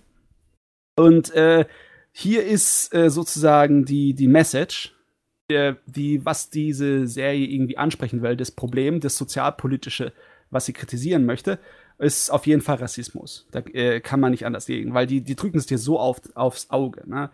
Ähm, die äh, Tiere und äh, Monster behaupten, dass der Krieg mit den Menschen nur angefangen hat, weil die Menschen Rassisten waren. Weil sie halt äh, die Andersartigkeit von den ganzen äh, Fabelwesen-Welt nicht also akzeptiert hatten. Ne? Aber logischerweise, auch wenn die ganzen ähm, Monster und Fabelwesen alle so richtig nett und so wohlwollend erscheinen zu unseren äh, Reisenden, ist es nur, weil sie nicht wissen, dass das Mädel ein äh, Mensch ist. Und die Art und Weise, wie der Golem das vor den anderen verbirgt, ist äh, geradezu lächerlich. Er setzt ja eine Kapuze auf, die Kapuze hat ein paar Hörnchen und er gibt sie als Minotaurenkind aus. Und das, das akzeptiert jeder sofort. Und es ist eindeutig klar, was die Serie damit ansprechen wollen. Hm. Ne? Äh, der Grund, warum ihr Leute schlecht oder gut behandelt, ist, liegt an so einen vollkommen unwichtigen Details wie an Hörnchen oder kein Hörnchen, die Hautfarbe oder, oder die Augenfarbe oder die Nasenfarbe, wie auch in der Wirklichkeit im Rassismus auch. Und äh, die Entmenschlichung von dem anderen. Der Kerl, der halt, äh, also die Gruppe, die halt Ziel des Rassismus ist, das ist in Ordnung, das an denen zu tun. Es ist in Ordnung, Menschen als äh, äh, Haustiere zu halten, sie zu quälen und zu fressen oder sie auszurotten. Ist ja nicht so schlimm, sind ja nur Menschen. Und mhm. all die äh, äh, Fabelwesen sind eigentlich super nette Leute. Sie sind zuvorkommend, sie sind tierlieb, sie sind kinderlieb, sie sind das Beste. Nur äh, wenn es dann um Menschen geht, ist auf einmal sind sie dann der Rassist, ne? obwohl sie selber von sich aus die Liebsten sind aller Ansichten. Ne? Und das, ja, das ist das Thema. Das sind die zwei großen Sachen von der Serie meiner Meinung nach. Einmal, dass du halt die designtechnische Vielfalt hast, weil es wirklich unglaublich viel Ideenreichtum da drin ist. Der Wahnsinn, wie toll das ist, sich anzuschauen. Und dann hast du den Hintergrund, die, diese äh, Spannung zwischen ganz lieb und ganz so wholesome-mäßigen Slice of Life. Plus im Hintergrund ist doch alles wirklich richtig scheiße. Und es kann jederzeit, muss man echt aufpassen, dass unser Mädel nicht irgendwie von einem Mob gejagt und aufgehängt und gefressen wird. Und, und unser Golem passt halt auch darauf auf, wie so ein Lux. Ja, da haben wir die Situation. Und bisher äh, äh war jede einzelne Episode wirklich großartig muss ich sagen. Bisher war da nichts, was ich irgendwie beanstanden müsste. Die war sehr gut bisher, die Serie. Klingt wirklich nach einer Serie, die mir auch sehr gefallen könnte. Ja, hab ich Bock drauf. Ist auf jeden Fall, wenn man so ruhigere Fantasy-Sachen, die so ein bisschen hm. nachdenklich machen, so wie zum Beispiel Mushishi, wenn man sowas mag, dann hat man da sofort sein gefundenes Fressen. Das ist die Sorte von Anime, die dann direkt in das Genre reinfällt. Hat mich auch ein bisschen an ähm, das äh, äh, the, the Girl from the Other Side. Also, Sioil Arun, ich hab's schon wieder vergessen. Ah, ja, ja, ja, ich weiß, was du meinst. Ja, ja, ja. Ein kleines bisschen. Es gab ja sowieso einige Fantasy-Geschichten in, letzter, äh, in den letzten Jahren, die so ein ähnliches Schemata haben, weißt du? Äh, wie äh, nichtmenschlichen großen Mentor und junges Mädel oder junges Kind oder so etc. Du hattest es ja auch in äh, Ancient Magus Bride. Hm. Zwar nicht exakt hm. dasselbe, aber ein bisschen so ähnlich in die Richtung. Ne? Ja, und die hatten eigentlich alle in diesem Bereich und genremäßigen äh, Untertyp waren sehr gute Serien in den letzten Jahren. Die waren alle ziemlich Bombe. Hm. Also ist irgendwie so, wer darauf steht, der kriegt hier sein Fett weg im Moment. Ich muss jetzt, äh, als, als du das gesagt hast mit der Verkleidung, mhm. äh, musste ich sofort an äh, Boy and the Beast denken. Ja. so, hey, der hat gar keine, gar, gar keine so, so Keiler Stoßzähne. Dann zieht er sich irgendwie ein Halstuch ins Gesicht. ja. Da passt. Dann, dann ja, fällt das auch keinem auf. Ja. Ja, nee, die Oberflächlichkeit von äh, Ausgrenzung von bestimmten Gruppen, die, äh, die ganzen Serien und Filme der Art und Weise äh, hauen da mit dem Hammer drauf. Die sind definitiv da in der äh, sozialkritisch.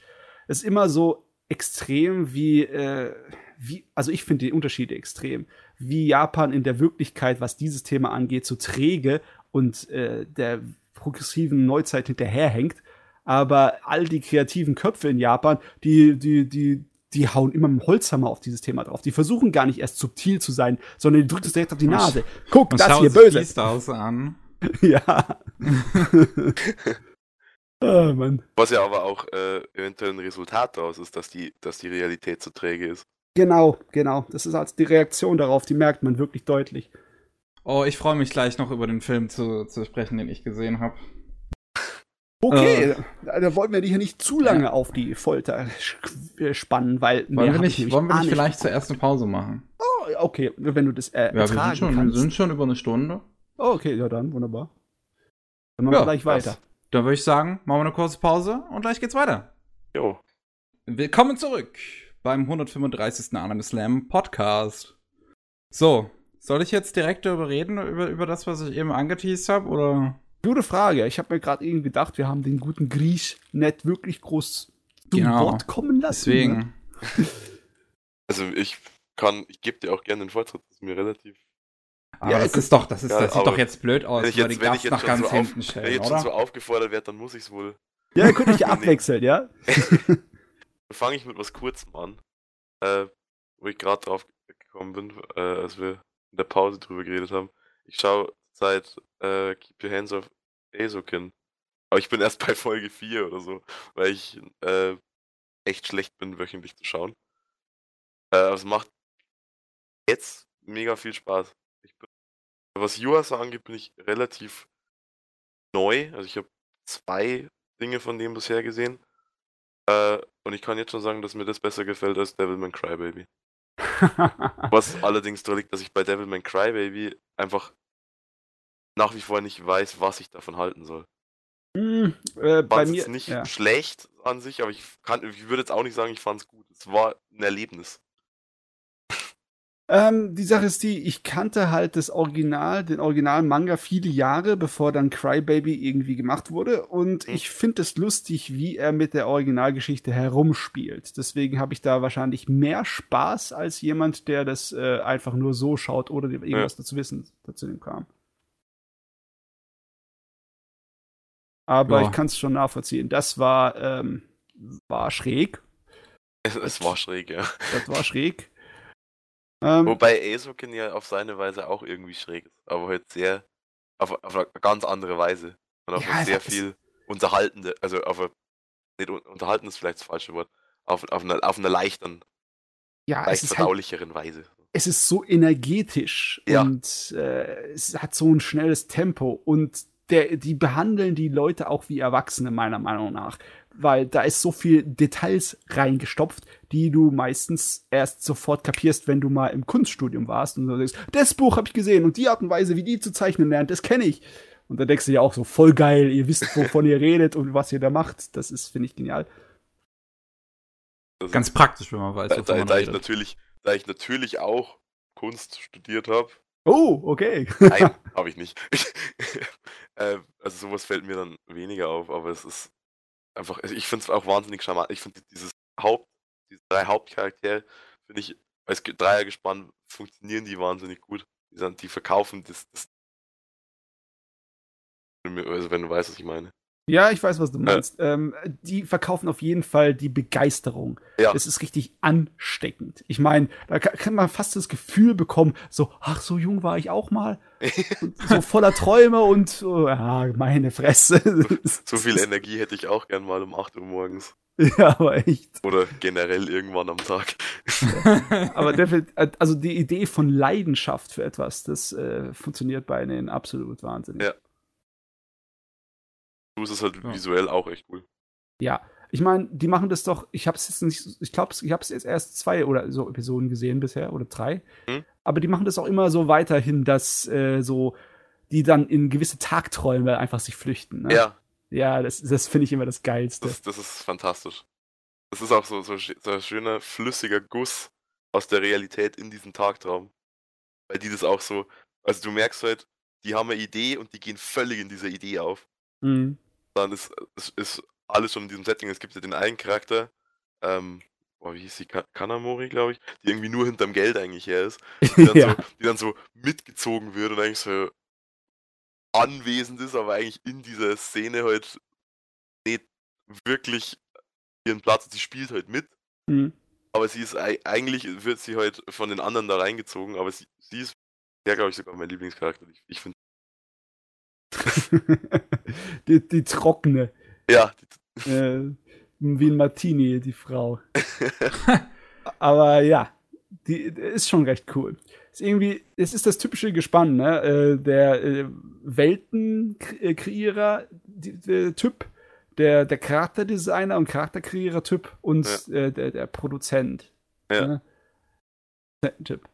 Wohl eigentlich, ähm, äh, wenn man es ganz genau nimmt, würden natürlich noch ein paar andere Typen fehlen. Aber die Haupttypen, die wichtigsten, die sind da, ne? Ich frage Also, mich, ob da noch mehr Charaktere rankommen im Laufe der Serie. ja, wie gesagt, ich bin auch erst bei Folge 4, deswegen weiß ich nicht. Äh, aber ich gehe jetzt einfach mal davon aus, auch wenn ich, äh, weil oft wird sowas ja im, im, oder so foreshadowed, wer da noch kommt. Ja, ja, Würde ich genau. behaupten, dass es hauptsächlich die drei bleiben. Mhm. Intro ist übrigens auch fantastisch. Ja, sowieso, äh, allein von der Machart her ist. i- Heutzutage finde ich das immer so geil. Ah, Animationen sind so weit gekommen von der Effizienz, wie sie gemacht werden. Ist fast kaum zu glauben, dass sowas für eine Fernsehproduktion so aufwendig gemacht werden Ja. kann. Es ist der Wahnsinn. Ah. kommt, kommt noch ein echt catchy Song. Jo. So Ähm, viel Max- dazu. Sag mal, ma magst du eigentlich solche Sorten von äh, Anime, die über die äh, das Liebe zu Anime und für die Industrie gehen? Wie zum Beispiel, hast du Shirobako auch gesehen, Grish? Noch nicht. Will's schon ganz lange schauen, aber ich bin irgendwie nie dazu gekommen. Ich, ja, also äh, ich hoffe, das macht dir Mut, weil ich bin mir ziemlich sicher, wenn dir das eine gefällt, gefällt dir das andere auch. Also das war, dachte ich mir, ich habe es vorher schon, schon erwartet, dass mir Hirobako wahrscheinlich gefallen wird. Einfach auch nur ausschließlich Positives drüber gehört habe. Außer dass der Film nur drei Tage vor Screening fertig wurde. Das ist auch was Positives. Normalerweise ist es auf die letzte Minute und dann muss der USB-Stick muss ins Kino gebracht werden äh, per Express. Und die Home-Release-Version ist dann eigentlich erst die richtige. Mhm. Aber ja, also äh, Shirobako, wenn ich mal Zeit habe, setze ich mich da auf jeden Fall an, aber bisher ist, äh, hat sich irgendwie nie ergeben. Mhm. Ajo. Ah, die Gut. rennen ja nicht weg, die Dinger. Gott sei Dank. Ja. Das wäre komisch, wenn ein Anime aussteht und weggeht. Uh, ich erwarte das Schlimmste. Immer. Immer zu. Da war er plötzlich weg. Scheiße.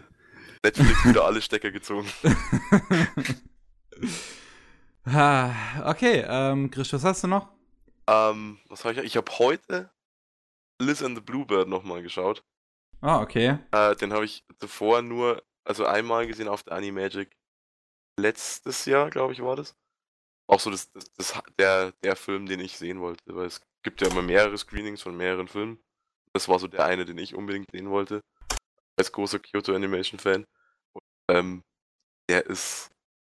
Er wirkt irgendwie anders als die, als die zugehörige Serie. Was allein schon dem Charakterdesign geschuldet ist, das so verändert wurde. Aber der ist wahnsinnig äh, persön also persönlich im Sinn äh, bezogen auf die Charaktere. Es geht um, um äh, Nozomi und oh Gott, wie hieß sie? Die andere. Misore. die andere. Ähm, Fiona. die, äh, ja, die ja in der Serie zwar, glaube ich, sogar einen Arc bekommen, aber im Grand Scheme of Things halt ähm, Nebencharaktere sind. Mhm. kriegst äh, die, Beziehung von den beiden so wahnsinnig nah irgendwie mit. Und es ist visuell cool, es ist äh, von, von der Musik her cool. Und es hat, es, ist, es geht irgendwie um die, zum einen aus der Sicht von, von äh, Misore, die quasi niemanden hatte, bevor sie Nozomi kennengelernt hat. und deswegen Nozomi halt irgendwie alles für sie ist. Äh, und es geht dann quasi um die Ungleichheit in der, in der Zuneigung der beiden füreinander, die ja vorhanden ist, aber eben auf unterschiedlichen Stufen.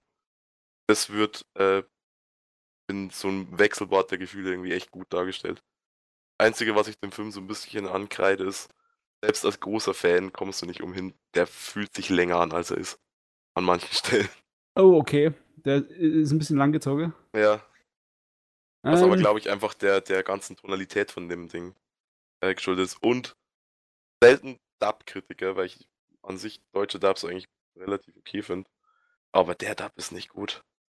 Oh, okay. Ah, und das, obwohl es ein Universum-Dub ist, die machen eigentlich immer ganz gute Sachen. Dachte. Oh, ich glaube, da musst du mit Mickey dich mal kurz schließen, weil ich bin so kein Dub-Gucker, aber ich weiß, dass Universum die guten Synchronsprecher Ja, also, also Universum ja. hat normal ziemlich gut, aber bei dem hatte ich ständig das Gefühl, es ist halt so sehr hölzern und sehr abgelesen.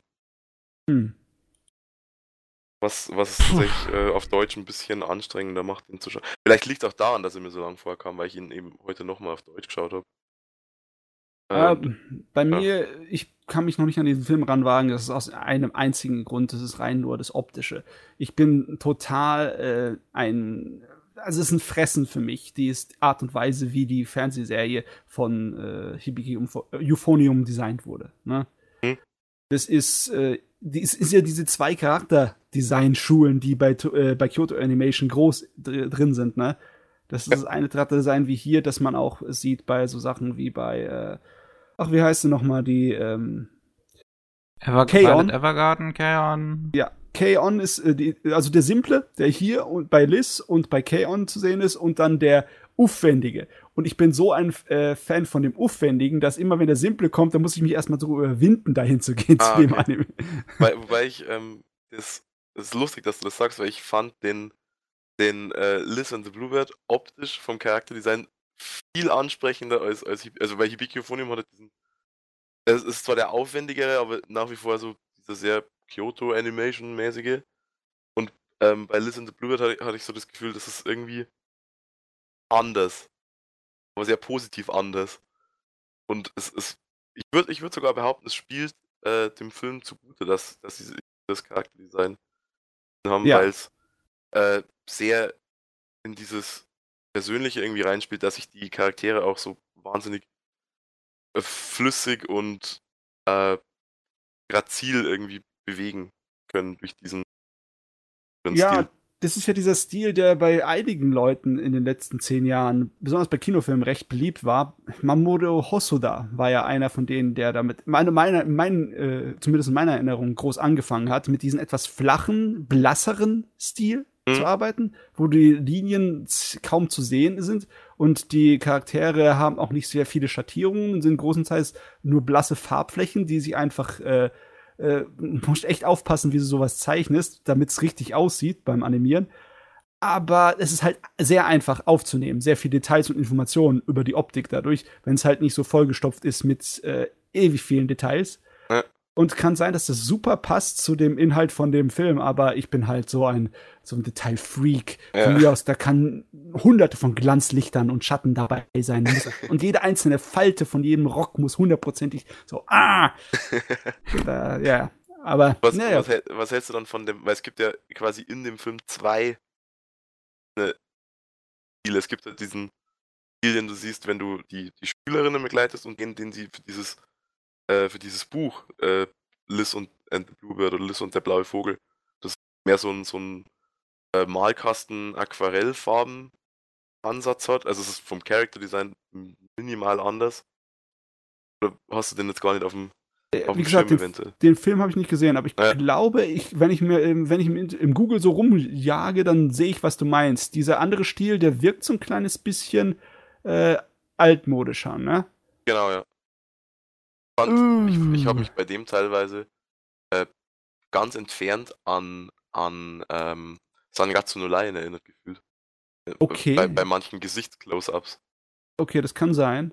Äh, Mich erinnert jetzt ein kleines bisschen an ältere Ghibli-Fernsehsachen. Hm? Nur halt ein bisschen modernisiert.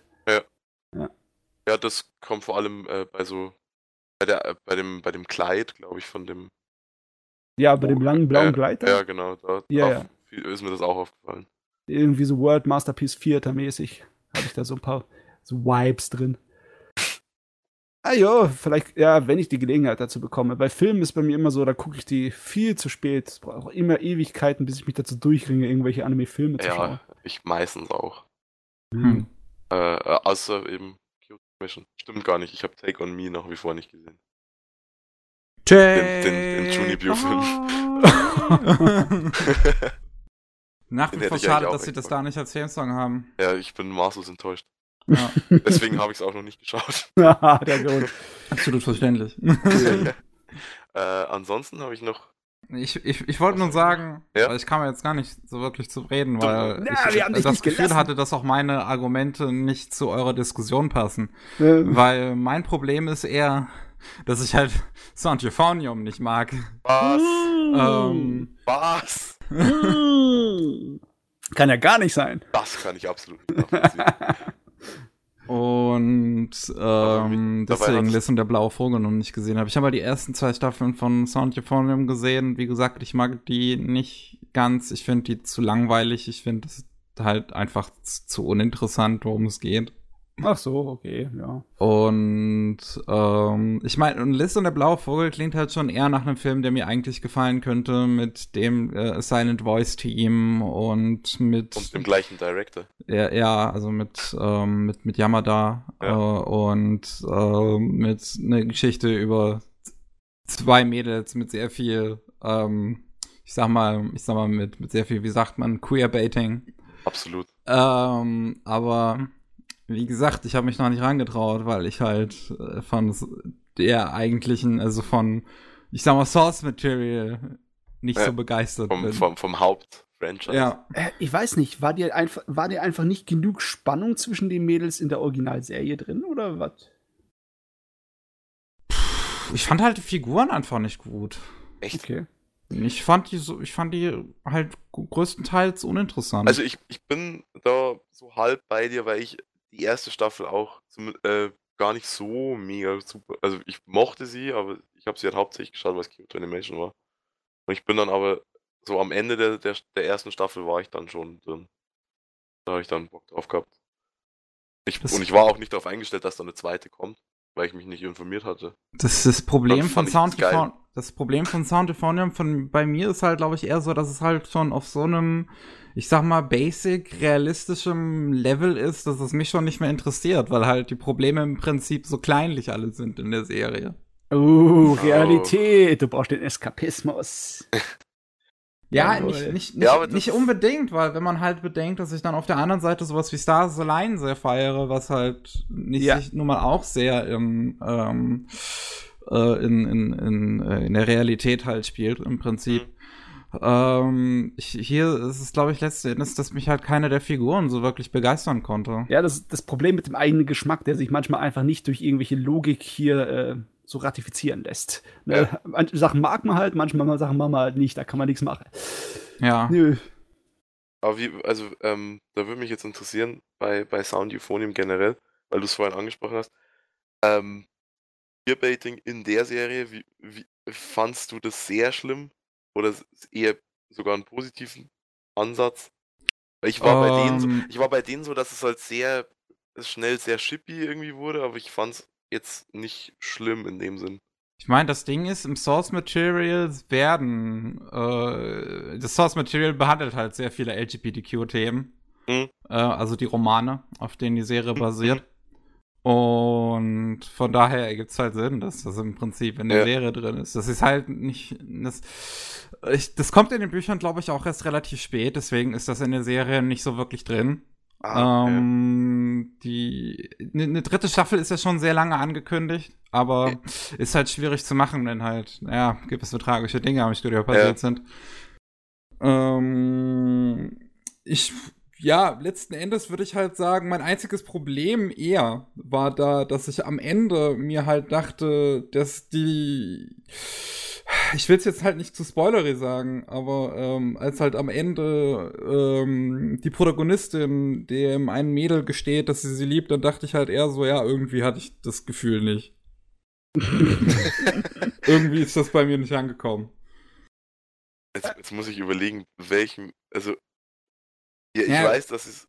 dass Es, es, es, gibt ja diesen letzten großen Arc, wo Kumiko halt viel Zeit verbringt mit Asuka. Ah, ja, okay.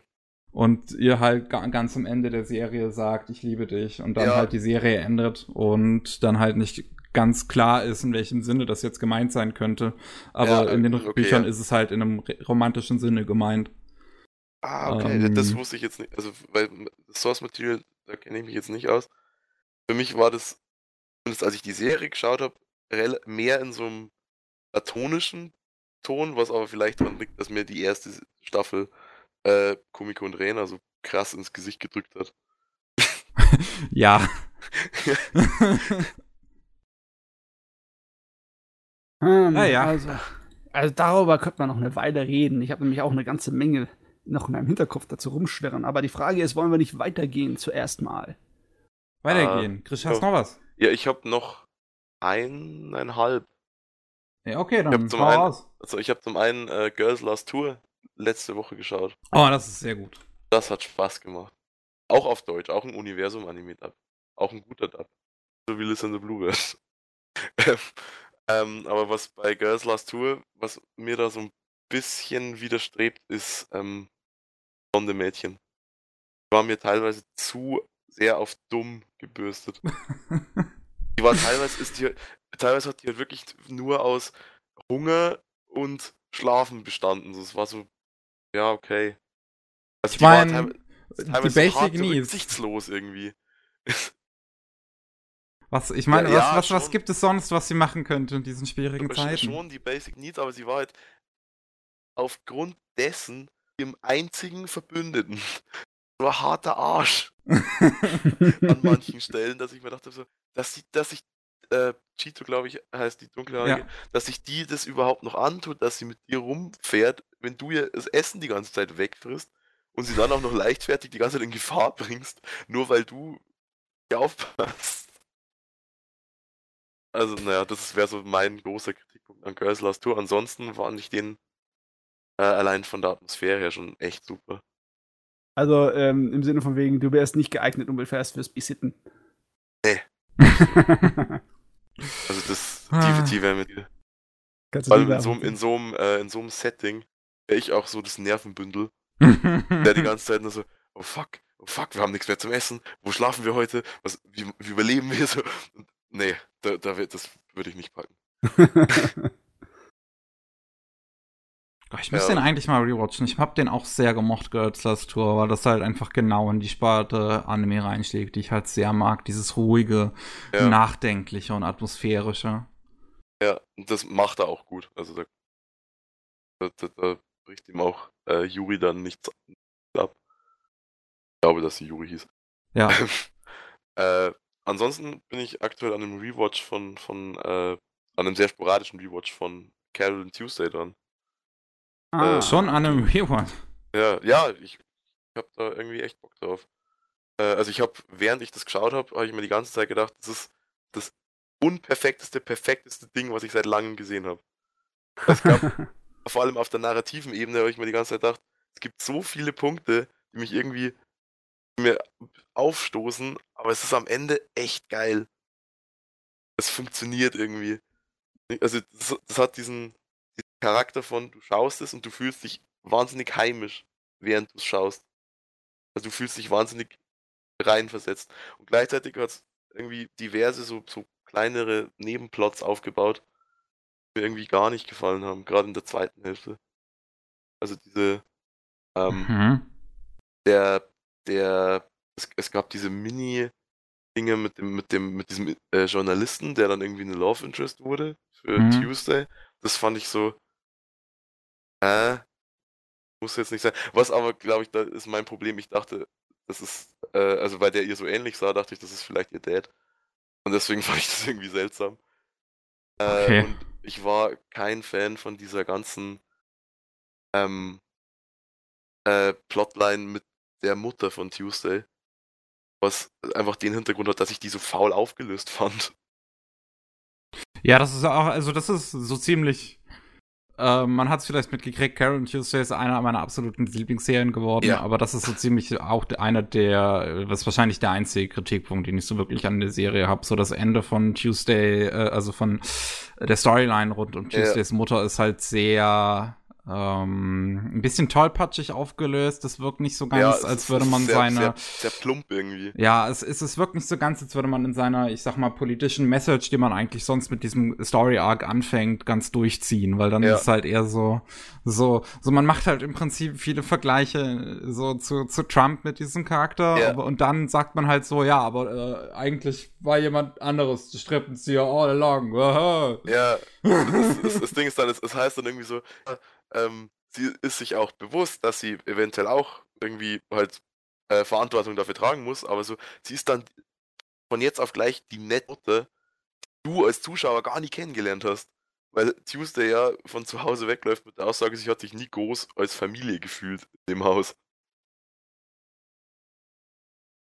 Und das ist, ich weiß nicht, ich, das war irgendwie, das hat mehrere so kleine, diese Stalker-Line, die fand ich noch ganz okay, die fand ich auch ein bisschen plump, äh, aber die hat zumindest in den Charakter von, von, von Angela ganz gut reingespielt. Äh, aber sonst, also ich finde, wie gesagt, na, narrativ hat er hier und da ein paar Probleme gehabt, fand ich. Aber der Soundtrack war halt geil. Hm, also ein Juwel mit ein paar Macken.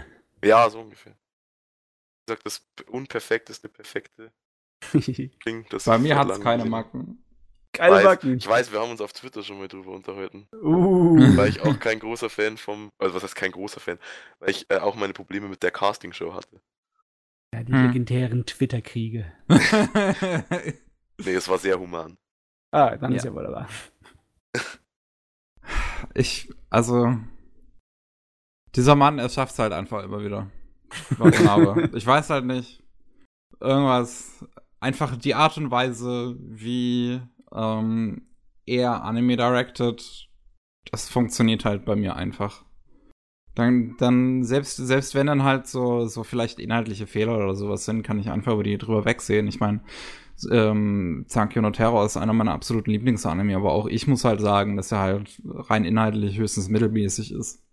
Ja. Aber der ist halt einfach so gut inszeniert, dass ich da halt kein Problem mit habe. Und Watanabe hat halt ein Händchen für Musik. Oh ja, immer schon. Oh, ich, mir fällt gerade ein, ich habe ja noch was gesehen. Aber damit mache ich mich echt unbeliebt, glaube ich. Kommt drauf an. Oh, dann, dann muss Also er bei Miki, glaube ich, weiß ich, dass ich mich unbeliebt mache. Oh, das ist sehr gut. Hau rein. Ein Reim. ähm, also, ich habe irgendwann mal die erste Folge von Kaguya Summer Love is War gesehen Jo. und habe gesagt, das ist scheiße. Habe ich keinen Bock drauf. und dann, und dann ähm, äh, haben wir, wir haben, wir haben ja einen, Romance-Anime-Podcast bei uns gemacht. Hm. Äh, und da haben wir auch drüber geredet und da ging es eben auch darum, dass ich gesagt habe, ich habe nur diese erste Staffel, äh, erste Folge gesehen, aber von der weg bin ich da raus. Ich, hab, ich fand es nicht gut. Und dann habe ich mich doch noch hingesetzt äh, und habe die ganze Serie geschaut. Jetzt, ich finde es nicht mehr scheiße, aber ich finde es enttäuschend. Oh, okay. Verstehe ich nicht. Weil, ähm, find, es, es, es gibt ja diesen einen Hauptwitz oder Gag, dass die ja quasi zu stolz sind, sich also dem anderen zu gestehen, dass sie ihn, ihn mögen. Ja. Hm. Äh, und da entstehen, finde ich, sehr kreative ähm, Momente draus. Das Ding ist einfach nur, dass dieser Gag an sich bei mir überhaupt nicht zündet. So, der, Ah. nervt mich einfach nur. Und deswegen, so die besten Szenen sind die, in der dieser Konflikt gar nicht behandelt wird. Zum Beispiel in Folge 3, glaube ich, war es, wo ähm, Kaguya dieses kleine Schulmädchen irgendwie trifft und ihr über die Straße hilft und dann einfach du einen Einblick auf den Charakter Kaguya kriegst, der eigentlich, also eigentlich ist es ja ein nettes äh, Mädchen so, aber in diesen, in diesen ewigen Gefechten, die die mit dem Schülersprecher hat, das war mir zu nervig irgendwie. Okay, lass mich raten. Die Sorte von Romanzen aus Anime- und Manga-Bereich, die eigentlich ihre Resolution, ne, ihr Liebesgeständnis, so Hm. weit wie möglich nach hinten schieben oder aufschieben, weil wenn das passiert, dann ist die Serie vorbei. Ja. Die kannst du wahrscheinlich nicht leiden, oder? Das ist anstrengend, ja. Ah, Also da ich mein, ging es auch äh, in unserem Podcast ein paar Mal drum, dass wir gesagt haben, es gibt einen Punkt, du kannst es bis zum gewissen Punkt ausreizen und dann muss das Geständnis aber auch kommen. Weil Also- sonst bin ich raus. im Vergleich dazu ist ja Kaguya-sama noch äh, sehr, sehr, also im Endeffekt, es passt in dieselbe Genre, in dieselbe Ecke Ja. rein, ist aber auch äh, eine kleine Parodie dazu, zu ja, dem ja, Kram. schon, aber Und- Gott, hast du mal Kimi ni Toroke gesehen? Oh! Nee, aber, nee, aber ich habe äh, viel drüber gehört äh, und den dann auch erstmal von meiner Plan-to-Watch-Liste geschmissen. Ganz ehrlich, äh, das ist ja, das sind ja noch alles harmlose Angelegenheiten, ne? Ich meine, schau dir mal Mason Ikuko an, ja? Dann nach 100 Episoden ist es noch nicht so Oh weit. Gott. ja, aber, ich, aber ich war halt dann bei Kaguya so, ähm, dass ich gefragt habe, wie ist es dann, wenn das Staffel zu Ende ist, kommen sie dann am Ende wenigstens zusammen? Dann hieß es halt nein. Und dann dachte ich, warum?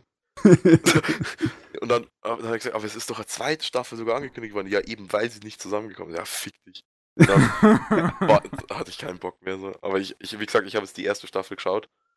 Ich habe kein Verlangen danach, die zweite zu schauen, aber ich habe jetzt sagen, zumindest, dass kann ich ich jetzt sagen, ich habe es gesehen. Oh, Ich würde sagen, Ja. dass ich die Serie aber auch mehr als eine Comedy-Serie als als eine Romanze betrachte. Ja.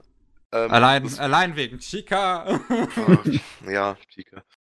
Best Girl. Ja. Die war, sie, die war auch da. Ähm, Ja. weil äh, ich, moch, ich mochte am liebsten diesen, diesen anderen Typen da, der, den Buchhalter oder was das ist. Der, also, der das- von das- Kaguya so Angst Ja, hat. der, der, ma- der, ma- der, war, der hat mir irgendwie leid getan. so, für den habe ich Sympathie aufgebaut. Äh, Chica fand ich nicht so schlimm, wie ich es erwartet habe. Äh, ich fand die sogar stellenweise eigentlich ganz, ganz witzig. Aber auch die, so, ja, war nett, war da, hat mich dann aber auch nicht interessiert. ja, es, ich, ich kann das Ja. nachvollziehen. Dann gab es das Ending, das ominöse Ending von Folge 3, und diesen Tanz. Beste. Ah Gott. Best.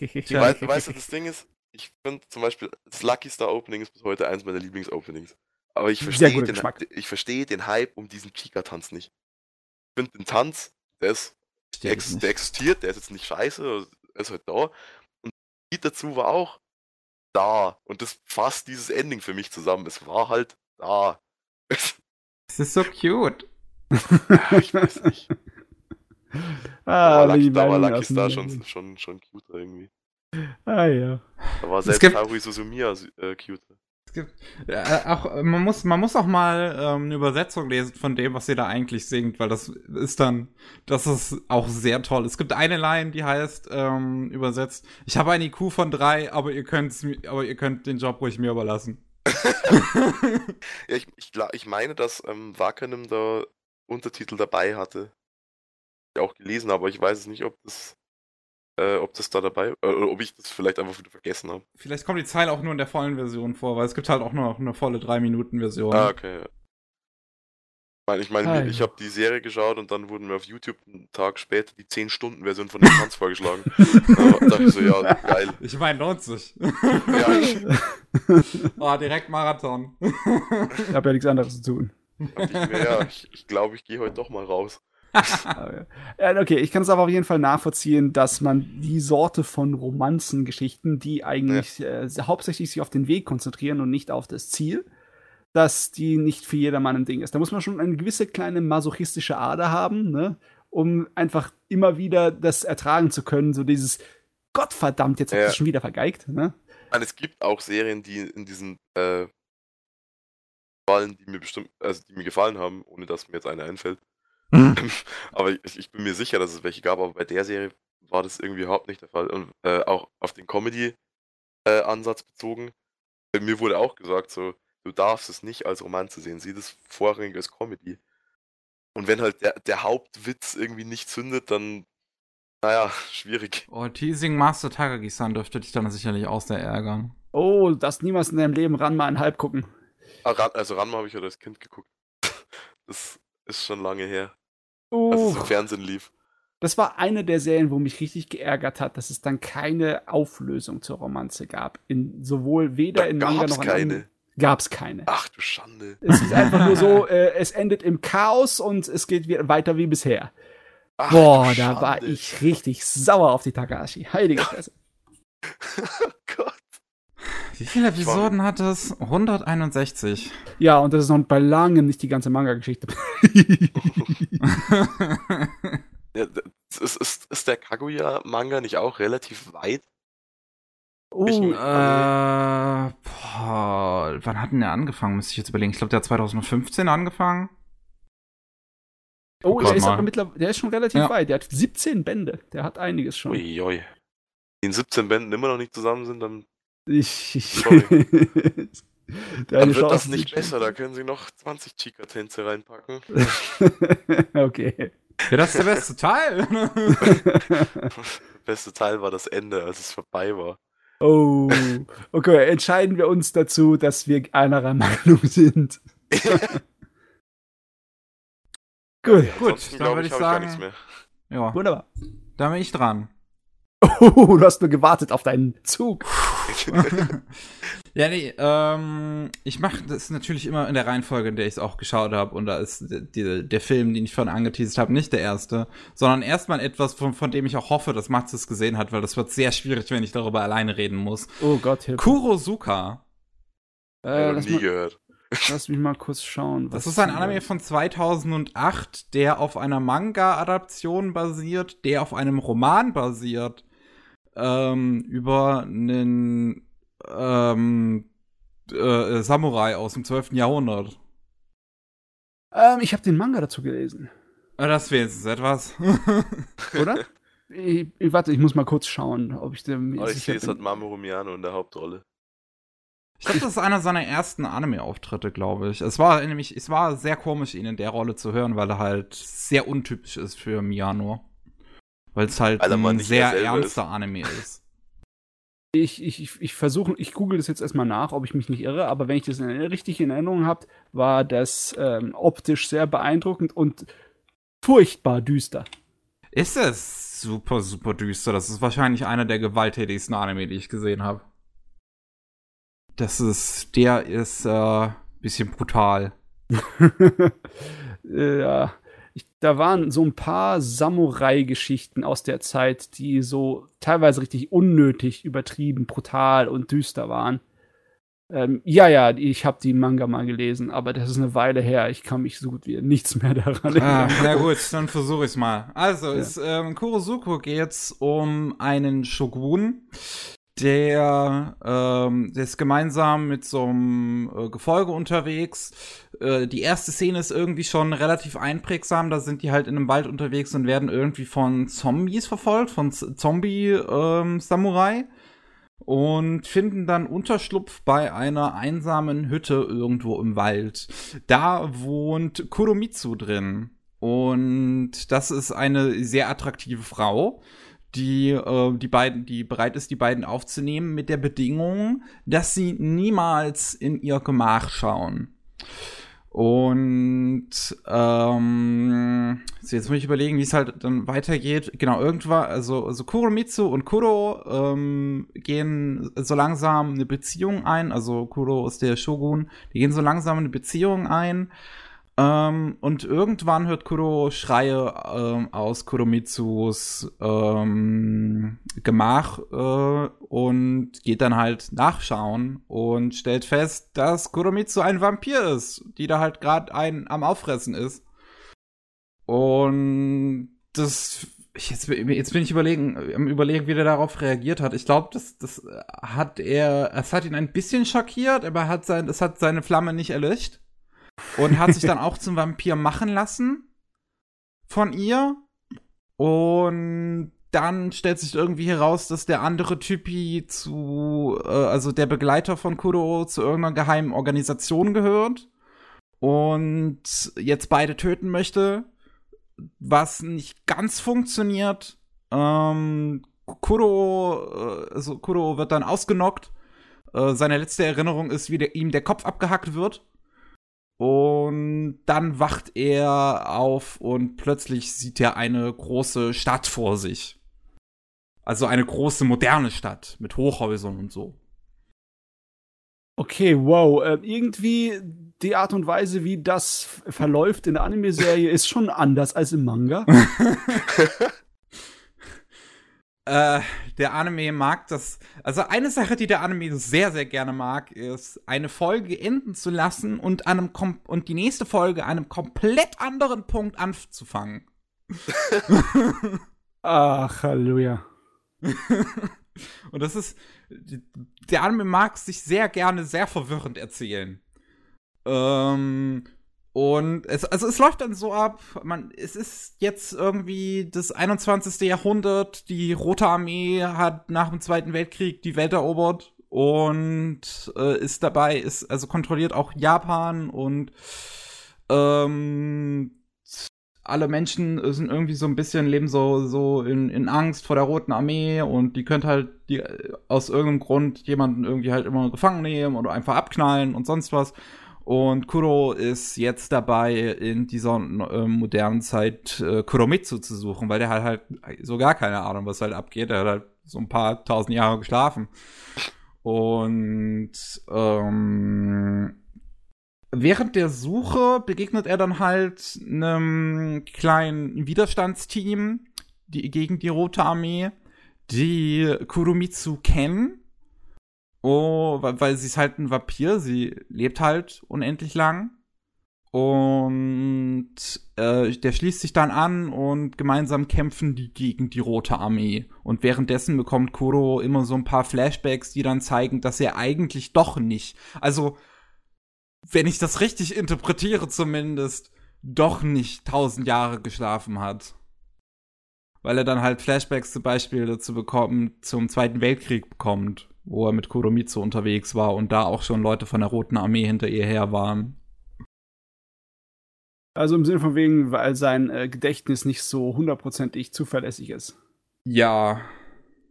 Auf jeden Fall, ähm, die Grundgeschichte scheint dieselbe zu sein dass die dann äh, so eine abenteuerliche Romanze haben, die über was weiß ich wie viele Jahrhunderte geht. Hm. Und dann von Samurai-Action zu äh, Zeitspringen im Zweiten Weltkrieg bis zu vollkommener Science-Fiction-Zukunft und allem möglichen drin ist. Ähm, ja, ich glaube, das war auch ein Manga so. Aber ich weiß, dass der Teil von äh, der, der Original-Samurai-Geschichte ziemlich lange war im Manga. Okay. Ja, das kann ich mich noch dran erinnern. Weil das Original ist ja auch irgendwie äh, so typische japanische Monster- und Geistergeschichte, ne? Mhm. So also soweit hier, ich weiß, ja. Ja, ja, ist, basiert auch, glaube ich, darauf. Irgend so einem alten Drama oder sowas. Genau, es basiert auf irgendeinem alten, auf irgendeiner alten Sage irgendwie, so von einem Shogun, der halt angeblich Suizid begangen haben soll, aber halt laut diesem Anime eigentlich äh, ein paar tausend Jahre geschlafen hat. Man halt so macht. es ist, also, dieser Anime, der ist schon so ein bisschen ein Trip und ich weiß halt, also es ist echt schwierig, so was ich davon überhaupt halten soll. ähm, wie gesagt, er ist wahnsinnig brutal. Äh, also es ist wie äh, definitiv einer der brutalsten Anime, die ich gesehen habe. Also was der halt alles so zeigt, ist halt, kann schon ein bisschen auf die Magengrube, auf Magengrube schlagen. Ähm, er ist auch gerne halt, also abseits seiner Gewalt ist er halt auch in anderen Dingen gerne etwas exhibitionistisch, also gerade im Umgang mit Frauen, was immer so ein bisschen, ja, okay. ähm, und Letzten Endes ist die Story eigentlich gar nicht so kompliziert, wenn man drüber nachdenkt. Es gibt halt, das Problem ist halt, wie gesagt, wie es erzählt ist. Also, dass es halt gerne so ein bisschen in der Zeit hin und her springt, dass irgendwie die vierte Episode fängt zum Beispiel mit diesem Flashback an, gerade nachdem die dritte Episode irgendwie geendet hat, nachdem Kuro ein paar Leute von der Roten Armee in der Bar ausgeschaltet hat und dann ist man plötzlich so, okay, hä, warum? Ach so, das ist ein Flashback jetzt verstehe ich das, weil das ist halt auch nicht so ganz eindeutig immer alles. Ähm, und das, das, das, das, das größte Problem dabei ist vielleicht so ein bisschen das Ende, weil mhm. da dreht dann halt der Anime komplett am Rad. Und eigentlich so. Also, eine Sache, die halt super interessant ist, zum Beispiel, ist, ähm, jede Folge wird, äh, wird eingeleitet durch so ähm, durch so klassische Trommler, so japanische Trommler sowas. Und so Typen, die halt diese, diese Maske mit dieser langen Nase tragen. Ja, die Tengu-Maske. Genau, die Tengu-Maske. Und das sind die im Prinzip eine Rückblick erzählen auf alles, was bisher geschehen ist. Und das Geile ist dann, dass am Ende der elften Episode kommt der Protagonist in diesem Raum an. Wo die immer diesen Rückblick erzählen. Und die zwölfte Episode fängt halt dann da an. Mit den gleichen Kameraeinstellungen, wie die immer den Rückblick erzählen, nur dass der Protagonist jetzt dabei steht. Das ist super cool. Aber dann ist halt die Frage, wer sind die Typen eigentlich? weil er halt eigentlich in die Basis der Roten Armee eingedrungen ist. Aber man sieht auch das Symbol von der Roten Armee so bei denen im Raum. Aber, aber man kriegt jetzt nicht so richtig den Eindruck, sind das jetzt die eigentlichen Bösewichte? Ist das jetzt so der Plot, dass alle, die er vorher gekillt hat, eigentlich gar nicht so wichtig sind?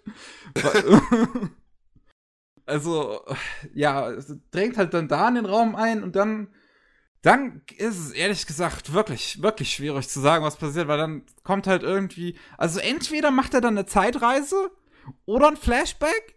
Ich bin mir jetzt nicht sicher, was dann passiert, dass er dann ähm, nicht ge gekillt wird ähm, von seinem Begleiter an, am Anfang der ersten Episode, sondern dass er ihn selbst, dass er mit ihm kämpft ähm, und ihn killt und sich eigentlich herausstellt, dass die Köpfung, die er in, in, in, Erinnerung hat, halt nicht aus dem Kampf entstand, sondern dass halt Koromitsu anscheinend war. Um, und dann wacht er am Ende auf und die letzte Szene ist die erste Szene des Anime. Und das ist halt jetzt die Frage, okay, ist das jetzt so. Meine Interpretation ist, dass halt die Story eine Zeitschleife ist. Oh, das, okay dass er halt wie einem Prince of Persia, äh, also Sense of Time Trilogie, sich halt im Prinzip die Story die ganze Zeit äh, äh, im, im Kreis dreht. Ähm, und er da in so einer Spirale festsitzt aus seiner Hingebung zu Kuromitsu, die er halt nicht ablegen kann. Ähm, aber es ist schon alles ein bisschen schwierig. Ich ja, bin völlig durcheinander. Ganz ehrlich, der Manga hat zwar auch diese äh, mehreren Geschichten und Zeitebenen, aber der ist äh, nicht so erzählt, wie der Anime erzählt äh, zu sein scheint. Das ist alles hier ein kleines bisschen mehr in der Reihenfolge gehalten. Ne? ähm, ja. Ich war irgendwann raus, als es hieß 21. Jahrhundert und hat den Krieg gewonnen. Ich glaube, ich muss mal den Manga noch mal lesen, weil der Anime, der hört sich eher so an nach die Sorte von Dingen, die ich mir schauen würde, nachdem ich vorbereitet war und nicht ah. einfach so ins kalte Wasser springe. Obwohl ab und zu mal ist es sehr lustig, ins kalte Wasser zu springen und einfach nur äh, in, auf wilde Achterbahnfahrt mitgenommen zu werden. Nur. Ähm, es war interessant, das auf einen einwirken zu lassen. So. Sollte ja eigentlich nur äh, eine simple, düstere Fantasy-Vampir-Geschichte und Romanze sein, ne? Aber dann macht man ja was Wildes draus hier. Ja. ja, also wie gesagt, ich weiß, ich bin immer noch nicht so ganz schlüssig, was ich von dem Ding halten soll, weil das ist so, so, da sind viele interessante Ideen drin, aber, ähm, und, und ich, ich mag das, also wenn ich die Story richtig verstanden habe, mag ich eigentlich das Konzept so ein bisschen. Weil es ist schon, im Prinzip ist es ja ein sehr unzufriedenes Ende eigentlich, wenn man halt überlegt, dass der Protagonist so die ganze Zeit gekämpft hat und dann kommt man halt zu dem Schluss, ja, okay, er macht das halt jetzt immer wieder und er kommt halt aus dieser Schleife nicht raus und das war's im Prinzip. Wir haben jetzt mhm. einmal den Ablauf dieser Schleife gesehen. Mhm. Ähm, aber es, es ergibt halt Sinn, wenn man bedenkt, dass der Protagonist halt nicht dazu in der Lage ist, seine Liebe für Kuromitsu abzulegen, auch wenn er erfährt, zu was diese Frau imstande ist.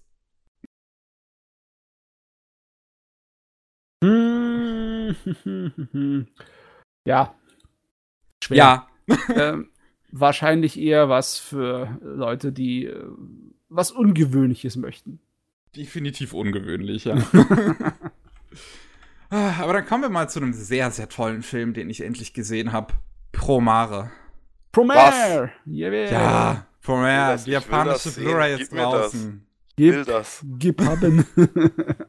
weil die, Deutschland, weil, Deutschland Release wann? Ja, die Deutschen sind sich halt immer noch nicht so, kam halt immer noch nichts so. Und jetzt ist Anfang, ich glaube Anfang Februar war das, kam die japanische Blu-ray raus und ich halt so,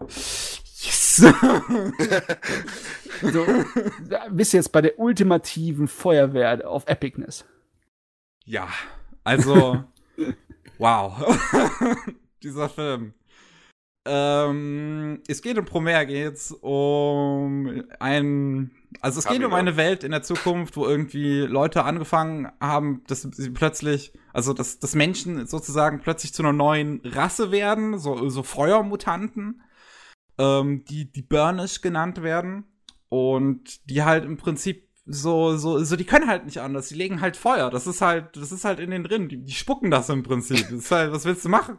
Äh, okay, es ist exakt derselbe Plot von Fire Force. What the fuck?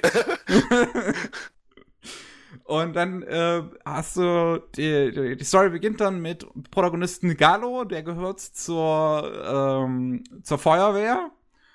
Äh, und die kümmern sich dann halt letzten Endes um die Feuer, die halt von den Burnish gelegt werden. Oder von speziell von der Terroristengruppe, die sich selbst die Mad Burnish nennt. Und ähm, halt so ein bisschen Chaos in Promepolis Promepolis sorgen, so heißt die Stadt, in der das Ganze spielt. Und ähm, erste Story also ganz am Anfang ist halt so ganz, ganz simpel. So Galo räumt halt ordentlich auf mit seinem Team, äh, trifft dabei den Anführer der Mad Burnish namens Leo. Der ähm, wird dann gefangen genommen von Galo. Galo kriegt eine Auszeichnung vom Bürgermeister der Stadt und alle so sind so total happy und geil, yay, wir sind total toll. Und dann fängt halt der Film so langsam an, äh, hinter die, also auf die Hintergründe einzugehen hinter der ganzen Sache. Und da war ich schon etwas, also im ersten Moment überrascht, aber wenn, wenn, so wie du es vorhin gesagt hast, mit äh, Somali zum Beispiel, ergibt es Sinn, dass es halt so direkt auf Rassismus eingeht. Mhm. Ähm, die Mad Burn, also die Burnish werden halt allgemein in der, äh, in der äh, Gesellschaft sehr ausgeschlossen. Du hast dann sehr früh eine Szene nach der großen Feier von Galo. Da gehen die alle gemeinsam zu einer Pizzeria und der, der Typ, ähm, der, der Chef von der Pizzeria ist halt so, oh, ich habe einen neuen, der ist total geil, wie der jetzt Pizza äh, macht, das ist also gönnt euch. Und dann äh, war bei mir schon so klar, mh, hm, der ist bestimmt ein Burnis. Und dann, dann kommt halt äh, die Polizei angerückt, wollen ihn verhaften. Und alle sind eigentlich so dagegen, hey, der hat doch überhaupt nichts gemacht. Aber die Polizei halt so, ja, das ist ein Burnish. Verhaften wir mhm. jetzt. Ähm, Wer ist der andere? ja. ja. Und äh, dann kriegt man halt immer noch so ein bisschen die Story von Leo im Hintergrund mit, der halt dann ähm, in eine ähm, nicht wirklich ein Gefängnis geschmissen wird, sondern eher eine Forschungsanstalt, wo man dann halt sieht, dass da die unterschiedlichsten Leute drin sind. Also halt auch die, jeder Polizisten da, also die Regierung von nichts halten macht, dass da halt wirklich kleine Kinder sind, Schwerverletzte und alles Mögliche, die da einfach in dieser Zelle drin hocken und an denen dann irgendwelche Experimente durchgeführt werden. Hm. Ähm, düster. was? Sehr düster. Ja. ja. Ähm, die dann halt irgendwie entkommen und also soweit erzähle ich jetzt noch, dass Galo dann auf die zufällig trifft, weil er so einen Ort hat, wo er immer hingeht, wenn irgendwas, wenn er so ein bisschen nachdenklich ist. Ähm, und da begegnet er den Burnish halt zufällig, die da gerade von der Anlage geflüchtet sind. Und die sind dann halt in so einer kleinen Höhle. Ähm, Leo hat gerade Essen den alle mitgebracht. Und eigentlich sind die da nur ganz normal drauf. Und Gallo geht halt da so rein ähm, natürlich zuerst ganz vorsichtig, aber der merkt dann so langsam auch seinen eigenen Rassismus. Also wenn er dann auf die zugeht, er wird dann von den Burnish gefangen genommen und beobachtet die dann so, wie sie am Essen sind und Leo ähm, so, so ein paar Leuten noch was bringt und Gallo dann so, ah, müsst ihr also auch, äh, müsst ihr dieses normale Zeug also auch essen? Und Leo dann so, ja, was, was, was denkst du eigentlich, wer wir sind? Wir sind auch Menschen. so, so, ne, nach dem Motto, dass sie halt, dass Gallo im Prinzip gar nicht mehr von denen als Mensch gedacht hat. Ja, ja, ja. Ähm, und ähm, das wird halt, also das wird halt alles in der Serie äh, sehr gut und sehr direkt behandelt. Das hat mir sehr gefallen. Ich finde, es ist auch recht interessant, dass man als Institution, als quasi böse rassistische Institution hier die Feuerwehr nimmt, weil im Prinzip ist das das nächste dran, würde ich mal sagen, an der Polizei. ähm, es ist schon merklich anders als eine Polizei, wenn man es also wenn man es also wenn man es genau nimmt, dann ist es schon anders. Es ist Natürlich. einfach, es ist eine öffentliche beamtenmäßige äh, Einrichtung, ja, aber von der Art und Weise, was für eine Rolle sie in der Gesellschaft einnehmen, ist es schon schon arg anders als eine Polizei. Aber ich weiß, was du meinst. Es hat so den, äh, es wird so mit der Polizei in eine Ecke geschmissen, mhm. wegen, äh, das ist von der, äh, von der von der Autorität, von der Ört Örtlichkeit, ne? Die, ja, denn, also ich, ich glaube auch, du kannst halt, also gerade in Japan, die halt da gerne so, ich sag mal, im Prinzip gerne immer versuchen, so alles so schön unpolitisch zu machen, so alles korrekt, so, ja, niemanden aufregen.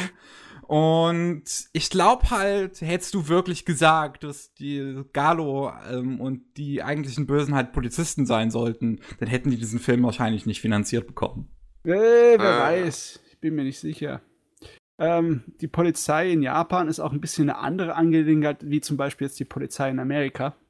Das sind wirklich viele Unterschiede und viele kleine Details, die man beachten muss dabei. Das wird jetzt würde ein echt kompliziertes Thema geben, aber Mhm. es gibt halt auch ähm, es gibt halt auch Strukturen in sowas wie der Feuerwehr, die so ein kleines bisschen an Milizen oder Militär erinnern. Mhm. Ne?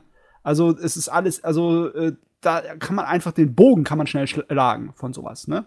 Da kann man gleich, man versteht, was die gemeint hatten oder worauf sie hinaus wollten, wenn sie so eine Organisation nehmen, ne? Ja. Also es ist auf jeden Fall, ist es super gemacht. Der, ist, die, der Plot ist halt super simpel. Ich habe ihn im Prinzip gerade zusammengefasst. Ähm, Worum es halt in dem Film dann noch äh, nebenbei eher geht, ist halt der Hype. Die Animation. Der Hype. Der Trigger-Hype. Ah, hab explosive. Animationssequenzen, jawohl. Und ich muss sagen, also auf der einen Seite, ich bin super überrascht, wie viel CGI dieser Film benutzt. Da ist, glaube also fast schon zum größten Teil CGI. Oh, okay. Aber das ist, ist, ist halt kein Problem, weil dieses CGI ist halt fucking gut. weil es ist super stylisch. Also ich muss, es, es ist schon so fast das japanische Pardon, Pardon zu äh, Spider-Verse, würde ich glaube schon sagen. Okay. Es sieht Ich- einfach nur fantastisch aus. Ich meine, Trigger hat eine gute, ähm, ja, wie soll ich sagen, Vergangenheit gehabt mit, mit CGI. Hast du dich an die Sequenzen aus Killer Kill noch erinnert, die sie reingebaut Ich habe haben? Killer Kill nicht großartig gesehen, aber ich weiß noch solche Szenen, wie wo sie da durch die Räume fliegen und sowas. Ja, ja, das war auch schon. Äh, teilweise war das richtig geil. Teilweise sah das richtig, Ja. richtig gut aus. Also Ah. hier steht halt noch das Studio X-Flag äh, dahinter. Ich glaube, die haben so neben die, die Büros Nebenträger, deswegen machen die viel zusammen. Ähm, und äh, ich, ja, das ist irgendwie so ein, so ein Dreiergespann, ist das, glaube ich, an, an äh, Büros, die da quasi in einem Animax, nicht Animax, ähm, Anim, wie heißen die nochmal? Diese japanischen Produzenten. Aniplex, genau. Ah, so. Ähm, Aniplex, da ist, äh, gehört der Träger auch dazu und die haben da im Prinzip so einen Bürokomplex, wo ich glaube X-Flag, Orange, ist Orange? Nee, Sanziken. Sanziken, X-Flag und Trigger quasi sich so ein bisschen die Büros teilen. Hm. Ähm, und zwei davon sind halt CGI-Studios. Deswegen können die da ganz gut helfen bei so einem Film wie Promare. ah ja, die geht ah. einfach her. Nachbar! Wie schaut's aus? Jo. Ähm, und also allein schon, allein schon das, die, diese, diese erste Szene, diese erste Auseinandersetzung zwischen Gallo und Leo. Ich, ich dachte, dass sie vielleicht dafür nur auf das, das CGI so ein bisschen nutzen, so und dann vielleicht ein bisschen in eine andere Richtung gehen. Aber das bleibt halt die ganze Zeit in diesem Style und das ist halt ein sehr overstyltes CGI, sehr farbenfroh, sehr bunt und sehr flüssig. Die Zeichnungen werden sehr natürlich mit eingebunden. Und es fühlt sich, es, es, es sieht halt, es sieht so fantastisch aus. Und das hat so enorme Kamerafahrten, die halt auch, glaube ich, in halt normalen Zeichnungen etwas sehr anstrengend werden. Ah, ja, ich bin immer der Meinung, dass das einfach wunderbar war, wie Trigger das bisher gemacht hat auf die altmodische, traditionelle Zeichenart und Weise. Deswegen habe ich sie geliebt. Ich bin jetzt so ein kleines bisschen voreingenommen zu Computergrafiken, wie ist bei mir natürlich immer so, aber ich bin auch so ein bisschen ähm, angefüttert. Ich bin auch so ein bisschen, ich habe Interesse, wie sie das gelöst haben, das Problem, und wie sie das gemacht haben. Da bin ich schon neugierig. Hm. Nee, Also ich würde, also ganz ehrlich, ich würde sagen, das ist wahrscheinlich das beste CGI, was ich aus in Anime gesehen habe. Und das ist Oh. wahrscheinlich, also allgemein würde ich sagen, ist es das zweitbeste neben Spider-Verse. Okay, das sind natürlich große Wörter. Ich meine, wir sind beide relativ große Fans von gewissen CGI-Studios, ne, wie Polygon Pictures. Ja. Und wir haben beide auch B äh, Beastars gesehen, ne?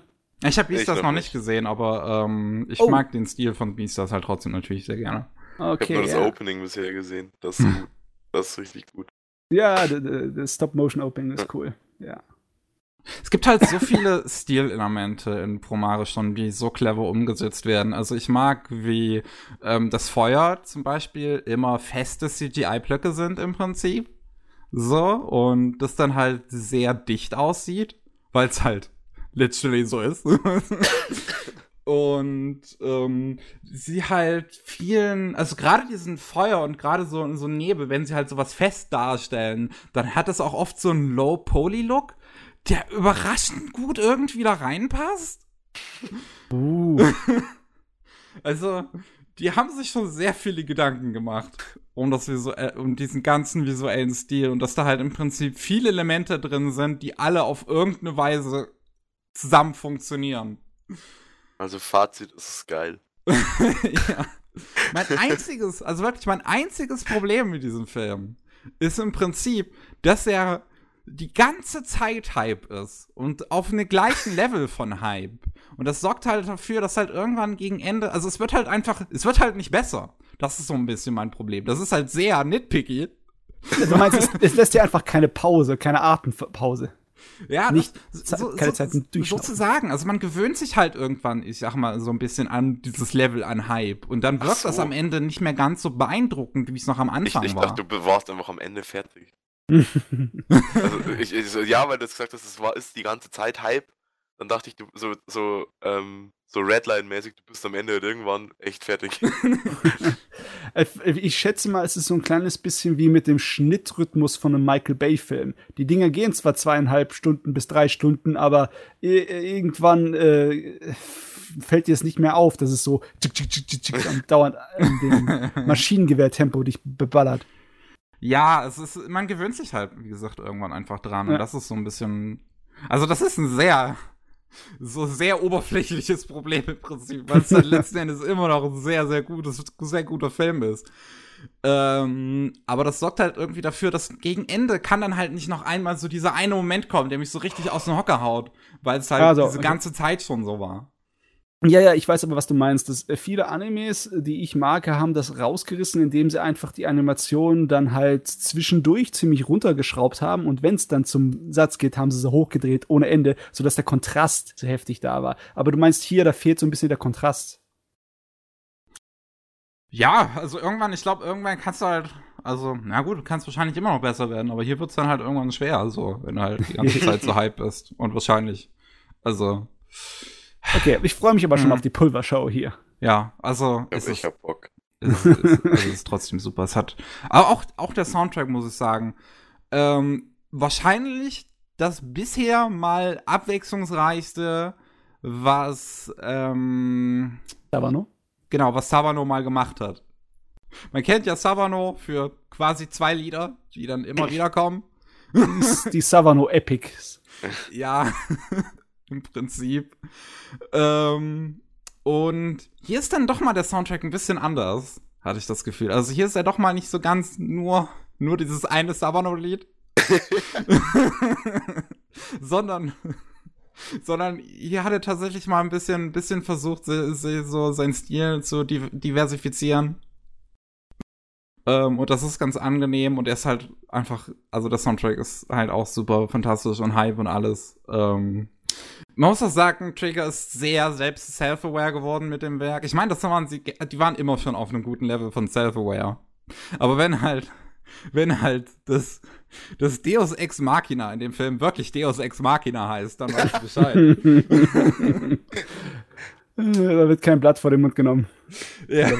Trigger, also ich meine, wenn man schon halt Trigger-Anime gesehen hat, dann weiß man ja, dass sie halt ganz gerne mal am Ende einfach so eine so, so ein Deus Ex Machina raushauen und ähm, das heißt im Prinzip in all deren Werken und bei Prom Promare sind sie halt sind sie halt im Prinzip drauf eingegangen. Und es gibt selbst so ein so ähm, Dialog mit demjenigen ähm, mit der Person, die halt dem Protagonisten dann dieses Objekt gibt, was das Deus Ex Machina ist.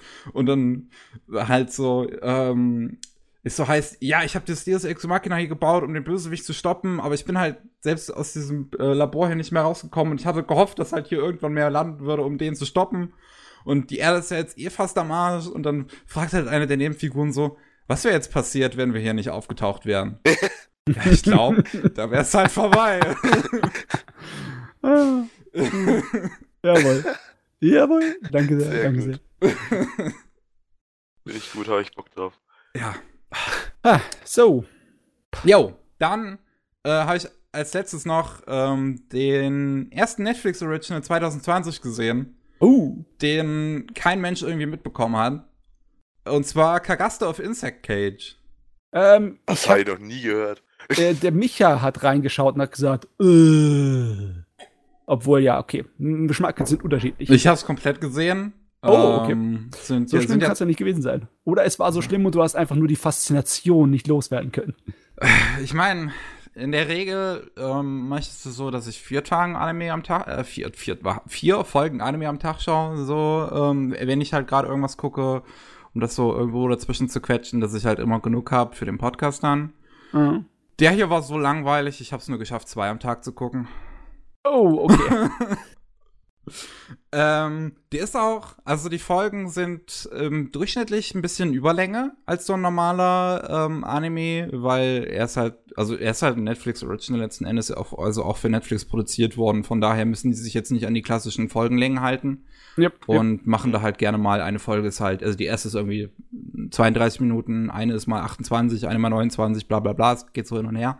Mhm. Ähm, und ja, äh, die, also die Story ist, es geht ähm, äh, Zukunft in 100 Jahren ist äh, eine Krankheit ausgebrochen, die Menschen in Insekten verwandelt. Ähm, also die werden dann zu sogenannten Kagastes, die Menschen, und dann kommt aus denen halt so ein Insekt raus, so ein bisschen alienmäßig fast schon.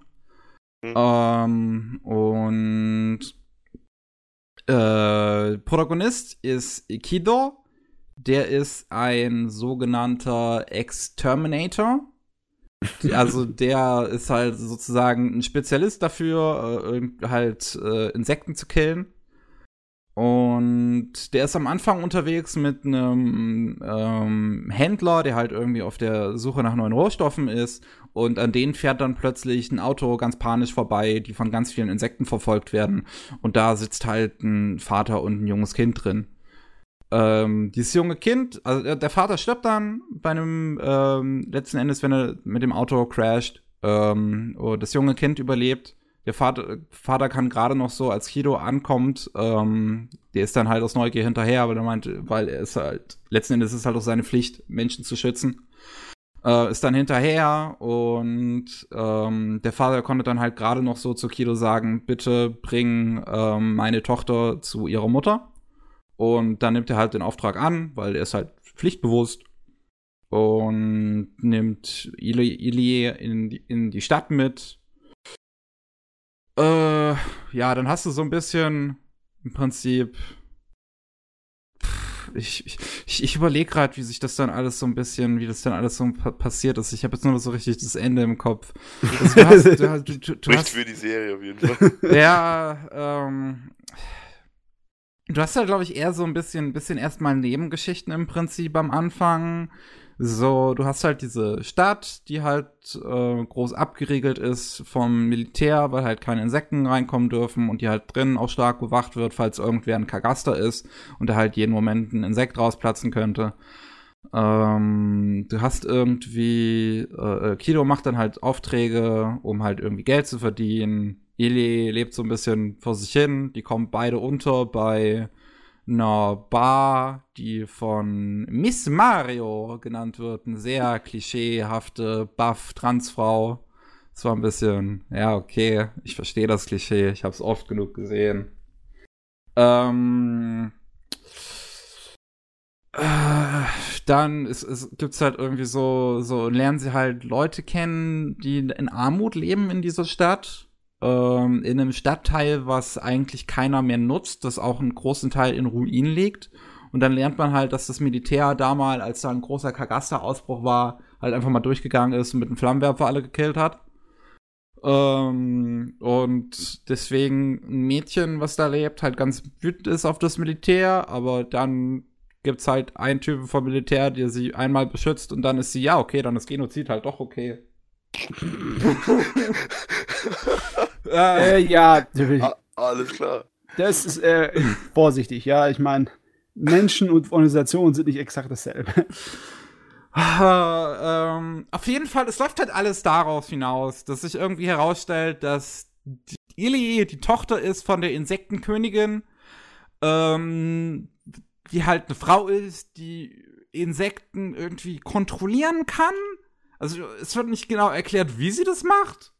Sie ist halt einfach eingesperrt in so, einem- in so einer Glaskapsel und sorgt dafür dann, dass neue Insekten irgendwie entstehen und, die, und sie kontrolliert sie. Und wie gesagt, Ellie ist die Tochter, sie kann auch Insekten befehlen. Ähm, und kann sogar, also diese Krankheit, dieses Kagaster, es stellt sich heraus, dass das fast jeder Mensch in sich hat und sie kann halt im Prinzip jeden Menschen töten, indem sie einfach den Insekt aus ihm rauskommen lässt. Ähm, und dann äh, äh, wie, wie, wie, wie, wie ist das?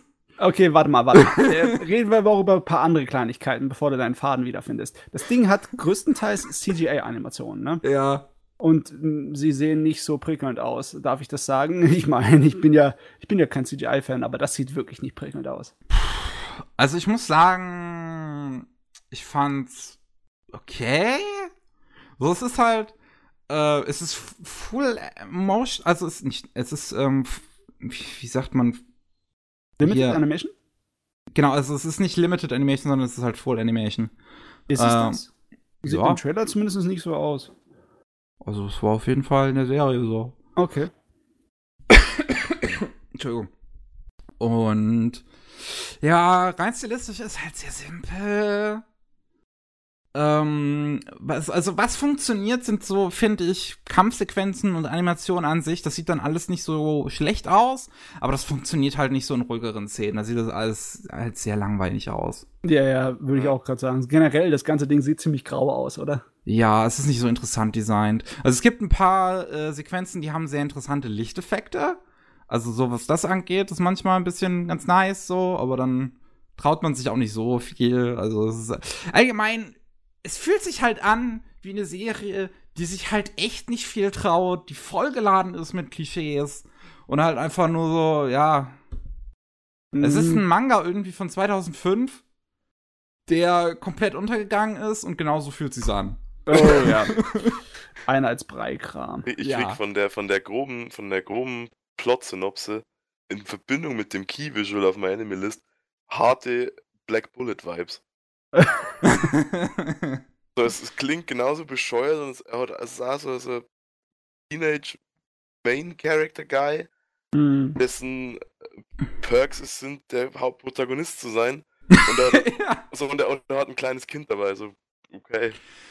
Ah. Ja. Also, auch der Titel, der Titel hilft nicht besonders viel. Die hätten vielleicht so einen Untertitel äh, machen sollen wie Kammerjäger der Zukunft. Oder so irgendein Scheiß. Weißt du, da weißt du, kommst in so einen Trash-artigen B-Anime-Kram herein, ne, von vornherein, damit du nicht irgendwelche komischen Erwartungen hast. Mhm. Ja, also. Das, das, das Ding ist so, der Anime ist sogar vollgestopft mit halt wirklich problematisch, also mit, mit, mit sehr so, so problematic Content sozusagen. Aber ich kann, ich kann halt nicht mal böse drüber sein, weil es ist halt einfach so langweilig. Also da müsste ich Gefühle im Vornherein haben für diese Serie, dass ich da böse drüber sein muss, aber. Ich meine, es gibt eine Szene, wo der männliche Protagonist halt literally die weibliche Protagonistin vergewaltigen möchte. Und das ist, das ist auf Comedy gespielt. Gott. Und das ist so, okay, ich dachte, ich dachte, wir wären an der Zeit vorbei, so. Ja, welche Zeit? Ich glaube nicht, dass ich hoffe wohl nicht, dass die Zeit irgendwann mal gewesen wäre. Ähm, Schau dir Also die Videos von wahrscheinlich Pop Culture Detective an, die heißen, wie heißen die? Äh, Sexual Assault Played for Loves. Die sind leider sehr deprimierend. Du, äh, ganz ehrlich, es liegt einfach nur daran, wie mit jeder Komödie, ob derjenige, der es geschrieben hat und derjenige, der Regie führt, das schafft irgendwie den Ton und das Timing zu treffen, ne? Dass es irgendwie entweder lustig oder albern wirkt oder einfach unangepasst. Und wenn sie es nicht können, wenn sie es vergeige, dann kann sie es schreiben, wie du willst. Da kann es schrottig sein, da kann es gut sein, dann ist es einfach schlecht. Und Szene war halt so offensichtlich, grau. dass es hier schlecht ist, oder? Ja, die Szene war halt so grauenhaft, als er das irgendwie tut. Er hat halt irgendwie, oh, ich glaube, ähm, das war. Ah, jetzt muss ich halt echt überlegen, hat irgendwas geschafft?